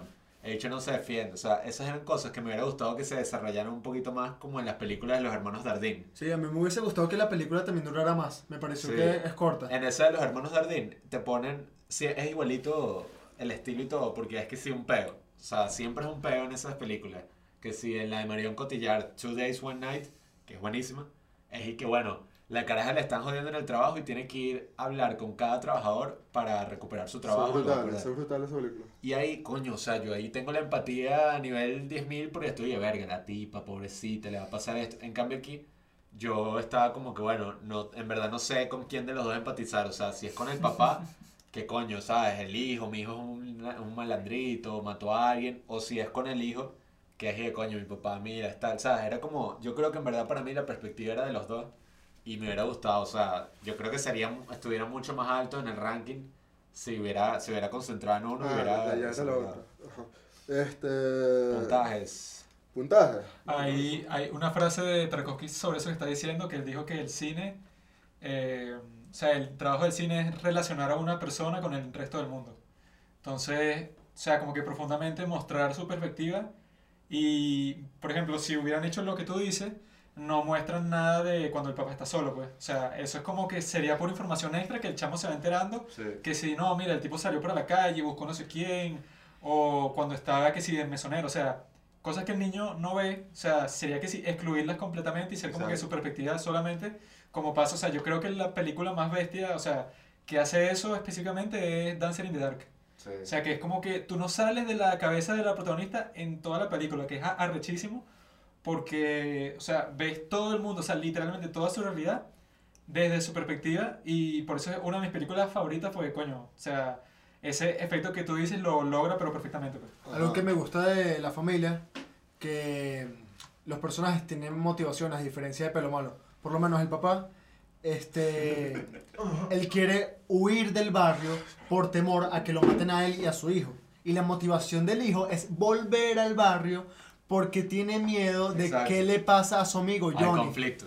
Claro, En tiene, cambio, en pelo malo, no sé si mi hijo es gay. tiene- tienen otro- razones para hacer lo que hacen. Ey, no, y el chamito en algún momento de la película vuelve al barrio para ver qué tal está su amigo Johnny y se da cuenta de que lo mataron. O sea, En pelo- Mm, en pelo malo te lo ponen como una metáfora y que me quiero vestir de cantante con el pelo liso. O sea, pero te lo ponen, tú ves como, oh, qué simbólico, mira, ves, quiere ser cantante, pero entonces eso significa que también es gay. Oh, oh, Dios mío. O sea, puros símbolos que tú los ves de 10.000 kilómetros de distancia. Ok, pelo malo.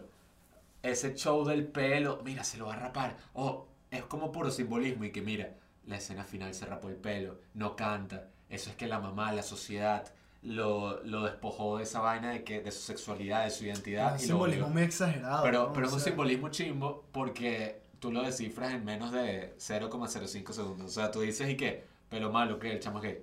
O sea, es algo así como que eh, ni siquiera se puede llamar My Straight Son. O sea, el mismo título que le pusieron en inglés a Soy no tan rosa, se lo pueden poner a pelo malo. En cambio, en la familia es un conflicto. Ellos están claros en lo claro. O sea, el conflicto es este. El tipo quiere algo, el chamo quiere otra cosa, que, o sea, van uno en contra del otro.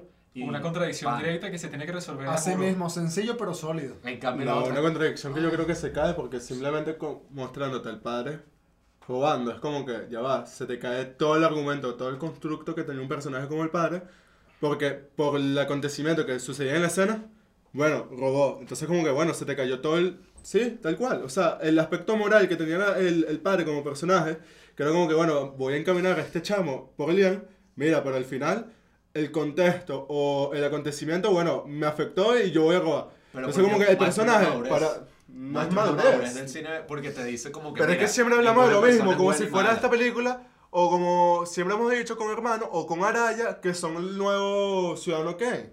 No. y no es así. Pero Miguel, así son las personas. Nunca te ha pasado de que tú No, tienes es que como... no es una persona. No, no, no, es que no te pasa que malos, tú dices y que, wow, yo nunca haría algo como eso. Pero estás en una, te, te encuentras en una situación en la que no te queda de otra que hacerlo. Que la de ese tipo es robar la botella para poder venderla, qué sé yo, para poder tener plata. Es como un ejemplo. Eh, Hacksaw Ridge, que aunque no una de las mejores películas de guerra, eh, yo creo que es un buen ejemplo. El protagonista, Desmond II, interpretado por Andrew Garfield, ¿verdad? Él dice, eh, yo jamás agarraré un arma porque yo odio la violencia y tal, y ajá. Pero llega un momento que no le queda de otra que agarrar el arma para poder salvar a sus compañeros. Él dijo que nunca lo haría, pero la situación en la que se encontraba en ese momento no le quedó de otra. O sea, No, porque tú ves al principio el padre que está, que está vendiendo unas botellas robadas. Y también de dónde O sea, sacas tú, mira, de dónde sacas tú que el padre quiere llevar al hijo por el camino del bien. Lo único que él quiere desde el principio Salvarse, es que el carajito no jode ya. O Y sea, ¿A dónde llegan? ¿qué? ¿A dónde llegan? ¿Cómo que a dónde llega? A una casa que está construyéndose. Llega, no jodas. A un pueblo donde hay una casa que tú A asumes o tú lees que el papá estaba haciendo todo eso para sacar la familia para adelante. Ya, ese- es decir, esa casa ya estaba. Ajá, Pero el papá estaba haciendo todo lo posible para sacar al chamo. Aún así, el chamo iba a irse de esa casa. Pero, ¿qué fue eso del camino del bien? O sea, O el sea, es tipo- un personaje que te lo muestran que va a ser como el guía, como Demian, de Hernán Heiser, que va a llevar, bueno, mira, estas son las cosas del bien y el mal. Ya iba a estornudar. Ajá.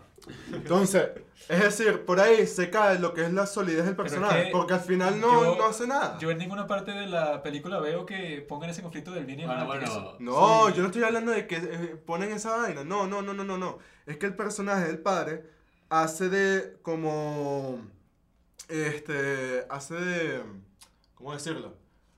Eh, Pero estás diciendo que el papá iba por el camino del bien. catalizador, como un catalizador de que este chamo, si está conmigo, voy a decirle, mira, a nivel de moralidad, porque el chamo le dice, pero ¿qué hiciste? ¿por qué hiciste esto? Tal, no, Ah, no pero hay discusión. él Además, la relación dice- del padre y el hijo es como- Lo dice porque no es conveniente que lo haya hecho, pero, Pero- no tiene No, ningún sentido moral. Obviamente, no lo hay una escena explícita de decirle, no, porque el papá te lo dice, te lo sugiere a través de imágenes, que mira, si eres como yo, que trabajo todos los días forzadamente, como lo estoy haciendo en esta casa, construyendo, y siendo el obrero de- para gente rica, vas a al menos vas a subsistir. Pero él nunca dice eso. Eso lo ¿Por qué no lo va a decir qué? Bueno, Está bueno. sugerida a través de la imagen. A Miguelito a- no le gustó y a nosotros nos gustó. Bueno, Ah, Vamos a hablar de puntuaciones. puntuaje. Ajá, puntuación.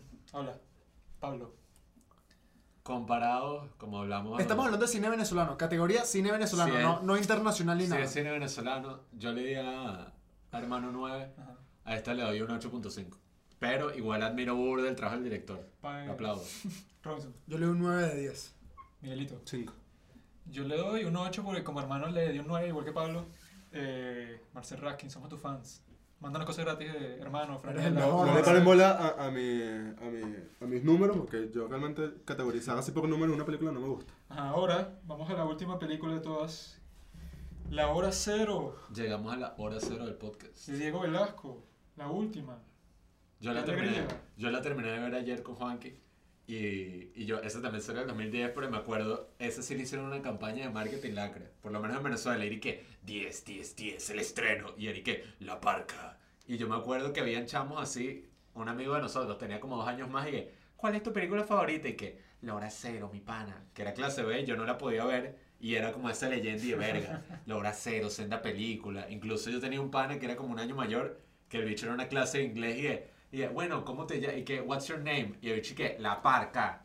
O sea, era como ese personaje así malandroso. Sí, sí, sí. Y yo Sí, estaba ahí como emocionado y que verga, quiero ver la hora cero, a ver qué, qué tal y vaina. Y bueno, ayer la vimos y Robinson, no sé qué, qué te Bueno. pareció a ti. no me has dicho. A mí la película, o sea, me pareció tan entretenida, weón. O sea, es tan disfrutable. Un vacilón. Es un vacilón, o sea, la película es como una parodia. O sea, los personajes parecen como caricaturas, no sé, más que, más que estereotipos, son como parodias, que sí que la, no sé, la que está buena, que quiere como conseguir así su objetivo, pero es súper egoísta y tal.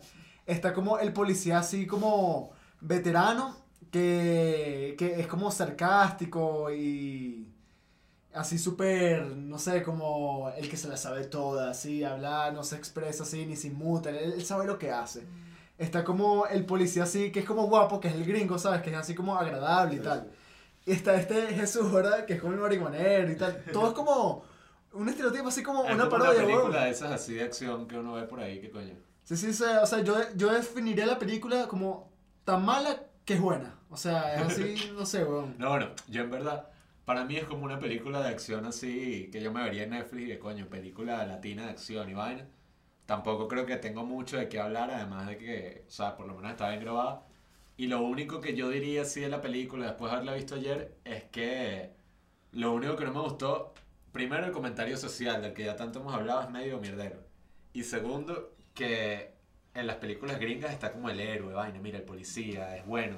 Pero aquí van a salvar a una tipa embarazada y lo primero que hacen, matan a un vigilante, matan a un médico, matan a todos los que están ahí, tienen rehenes, Oye, roban el teléfono. Yo estaba ahí que mátenlos a todos, no me importa. Lo, lo que hacen los policías infiltrados cuando se meten en la clínica, que yo estaba, o sea, que yo la había visto hace tiempo, pero no me acordaba que era tan, no sé, tan bestia lo que hacen que entran a la clínica, matan al bebé de la parca, eh, y el tipo estaba a punto de matar a la esposa del tipo. O sea, que llega a un nivel así que es chimbo, porque todos son como que exactamente iguales, pues, o sea, no hay nadie que, que tú puedes decir que, mira, yo voy a apoyar a este tipo eh, al, por toda la película, porque es el que me parece, no sé, que es el héroe o cualquier cosa, pero también creo que es un comentario fino porque te está diciendo eso, porque todo está podrido, seas policía, seas, seas criminal, todo está vuelto mierda ya. Sí, sí, sí, y yo pienso que si una película es mierdera, que por lo menos dé risa y sea entretenida. Y esta película, siendo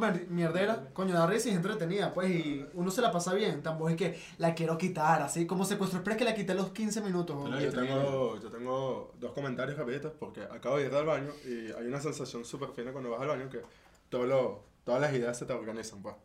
Y Ah. te recuerda de cosas que decir. Este, me encanta, hay que hacer una filosofía sobre el baño.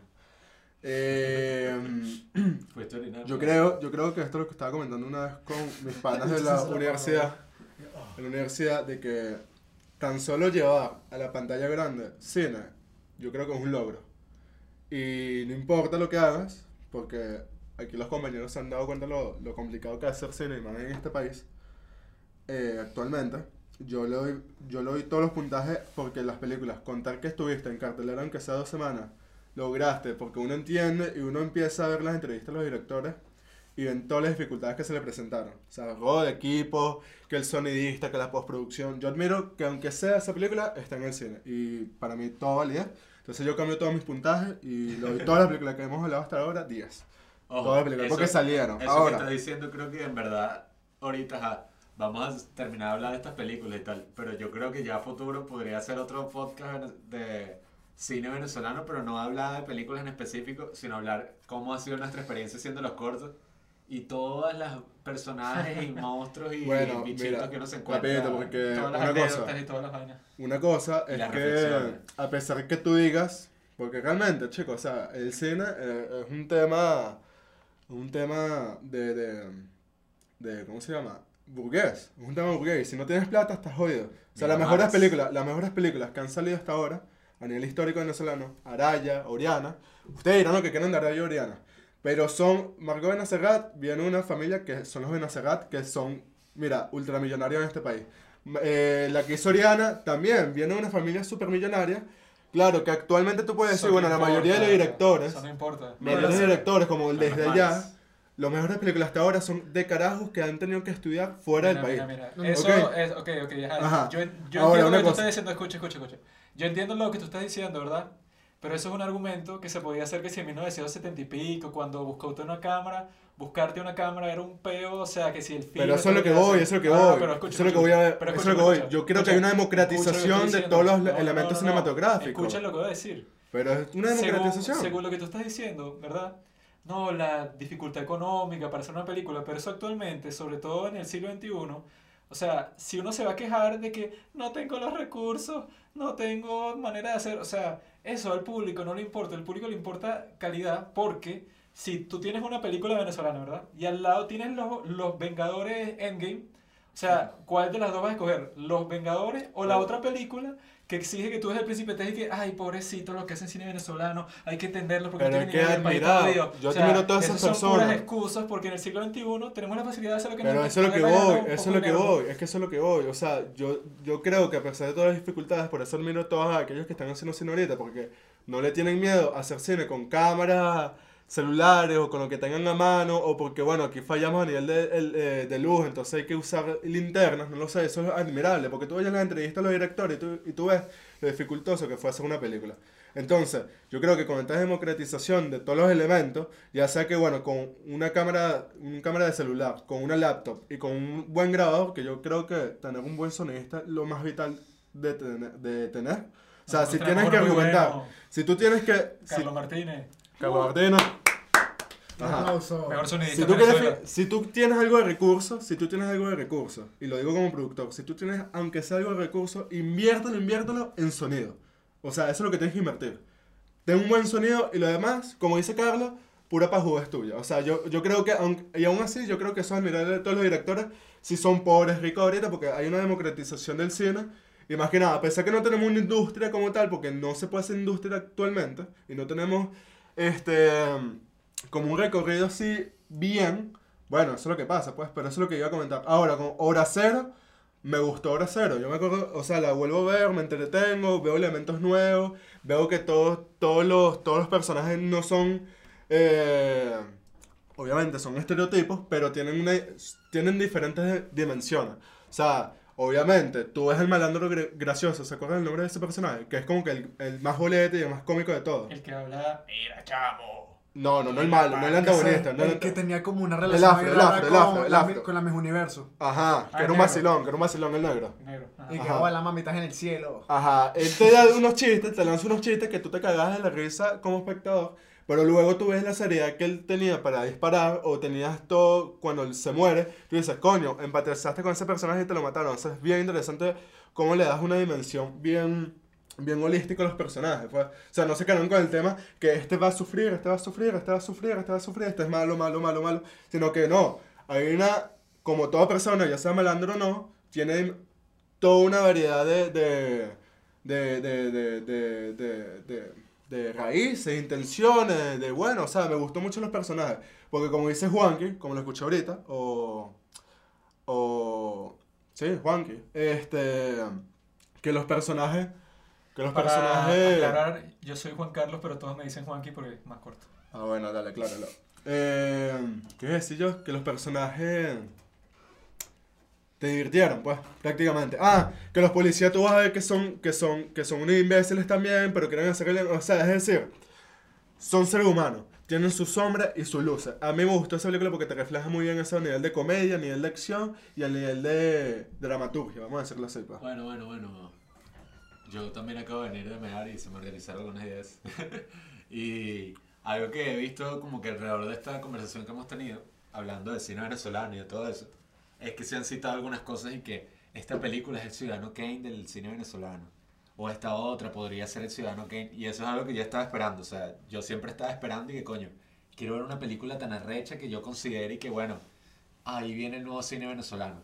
Sin embargo, yo creo que eso es algo tóxico incluso. O sea, si vamos a pensar que nosotros queremos hacer una industria futuro, que ahorita es casi que imposible, pero bueno, esperemos que esto mejore. Y, y las películas puedan dejar de ser proyectos estudiantiles como han sido todas las que hemos hablado aquí y pasen a ser un producto coño, ¿sabes? Algo que puedas vender, que pueda tener un alcance, que coño, que esté Netflix, por lo menos. Entonces, con esto que te digo del Ciudadano Kane, yo pienso que lo que hay que concentrarse es en ir sacando películas así que sean buenas bajo las consideraciones que hablamos. O sea, que te preocupes por lo humano, pues, por tener una buena, unos buenos personajes, por tener, coño, llegar a un nivel internacional en cuanto a lo técnico, como hace la familia, que por eso es que la admiro tanto. O incluso, eh, a- sea el género que sea, concentrarse en esas cosas que, no, que hacen una película internacional. O sea, que cualquier persona, o sea, yo puedo ver una película de África, pero si los personajes, coño, o sea, yo veo que son gente real, que tienen problemas como los míos, o sea, Temas universales, temas universales. sí, o sea, y uno se puede relacionar, creo que es algo que va a elevar el cine eventualmente y no hay que esperar a que salga, mira, salió la película. Sí, y yo creo que también eso, o sea, va a generar yo creo que una revolución en el factor económico.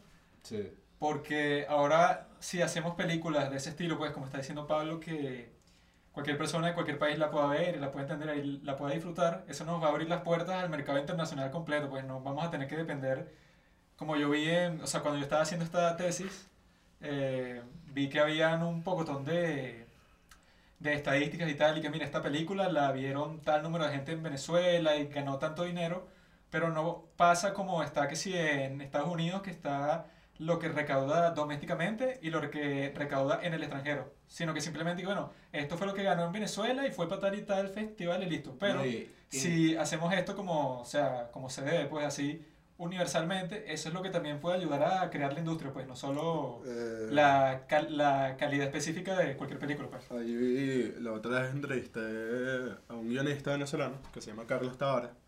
Este, si escuchas esto, profe, disculpa todas las estupideces que hemos dicho.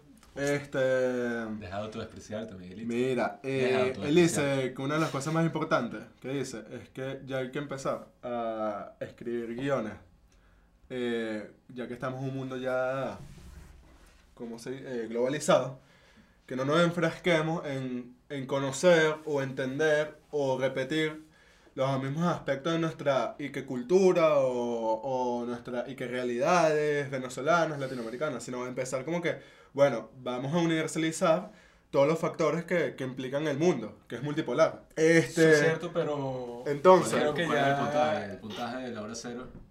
Este, cinematográficamente hablando, le doy como un 4 o 5 de 10. Y de- a nivel de disfrute le doy como un 8, porque me la pasé bien. Juanqui. Mm, Yo creo que le doy como un 6-7 porque creo que es una buena película de acción independientemente que sea venezolana o no. Yo creo que está muy bien hecha y que fue súper entretenida. Pues. todo 10, todas las películas 10, esta también 10. Bueno, después de este viaje psicodélico que tuvo Miguelito en el baño, yo le doy un 6. Porque es una que vería en la televisión con mi padre de vez en cuando. y- Sí, es para pasar el rato un domingo por la tarde, ¿no? Y los personajes son un lacreo. Acostadito, recándote las bolas. personajes son un lacreo. Así mismo, mi pana. Entonces, La parca.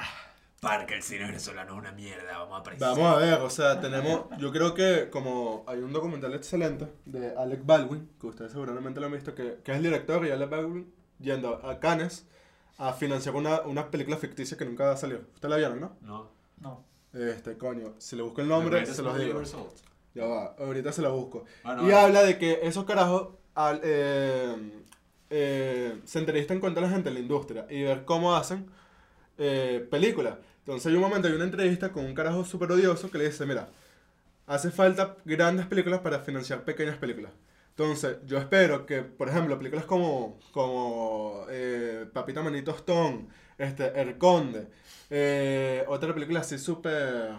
Papita segunda base. Sí, todo eso genere suficiente industria para seguir generando esas pequeñas grandes películas que, bueno, pueden hablar. Es decir, tenemos que tener como ámbitos para todo público. Yo, yo alabo Papita Manito Stone porque, bueno, se, se enfrenta con la comedia y con los arquetipos venezolanos de manera cómica. Eso genera un, un dinero que puede ayudar a otras películas a progresar, a Ahora, otros directores. Para mí es una mierda. Pero fuera de eso, creo que esto abre la posibilidad ya a futuro. Deberíamos hacer reflexiones para crear el cine Sí, venezolano. sí, Yo pensaba que este era el que podcast. Tengamos más espacio para Sí. desarrollar eso. Pero bueno, Robinson, ya creo que todos hemos dito- dicho nuestras Ajá. closing statements. Pero faltas tú. Este, bueno, yo pienso que en sentido general el cine venezolano es una cagada. Pero quiero agradecer a Marcel Raskin, ¿no? Que es el de Hermano, Correcto. porque gracias a él, que fue el que escribió y dirigió Hermano, te da como fe de que, de que se puede, se puede hacer buen cine. O sea, vamos bien, eh, vamos bien. gracias a él hay como como un hay, hay esperanza una nueva esperanza hay esperanza gracias a- al pana Marcel y coño es como es la mejor weón hermano es la mejor de acuerdo. Bueno, esperemos que. que y la peor cuál es la peor según ustedes de todas las que hablamos hoy No sé, no sé. Déjalo así, déjalo así, que ya está. Creo que quedó claro que es pelo malo, pues La que más ha parecido. no hay que discutirlo más. Pero ese fue el podcast. Ya tenemos. Bueno nuestro primer podcast y ¿Qué coño les, qué les pareció la conversación? Bueno, gracias a nuestro primer invitado, Miguelito, por asistir. Eh, rapidito, la, la película de Alec Baldwin con el director James Toback es... Ya va. Seducción y Coño, se está cargando esto. Despídete, despídete. Ajá, ya va, ya va, aquí está. Seduce and abandoned. O sea, Bueno. seducido y abandonado, pues. La veremos, pues. Bueno, gracias Ajá. por la recomendación. Bueno, No. eh, gracias por invitarme. Espero que me sigan invitando. Cualquier cliché que diga un, un invitado a un programa de radio. Gracias a ustedes. Este, espero que sigan con estos elementos. Y quiero agradecer a Carlos, el técnico de sonido, que ha hecho todo esto posible. Síganos en arroba los padres del cine en Instagram. Este, Nos vemos el mes que viene para un próximo podcast.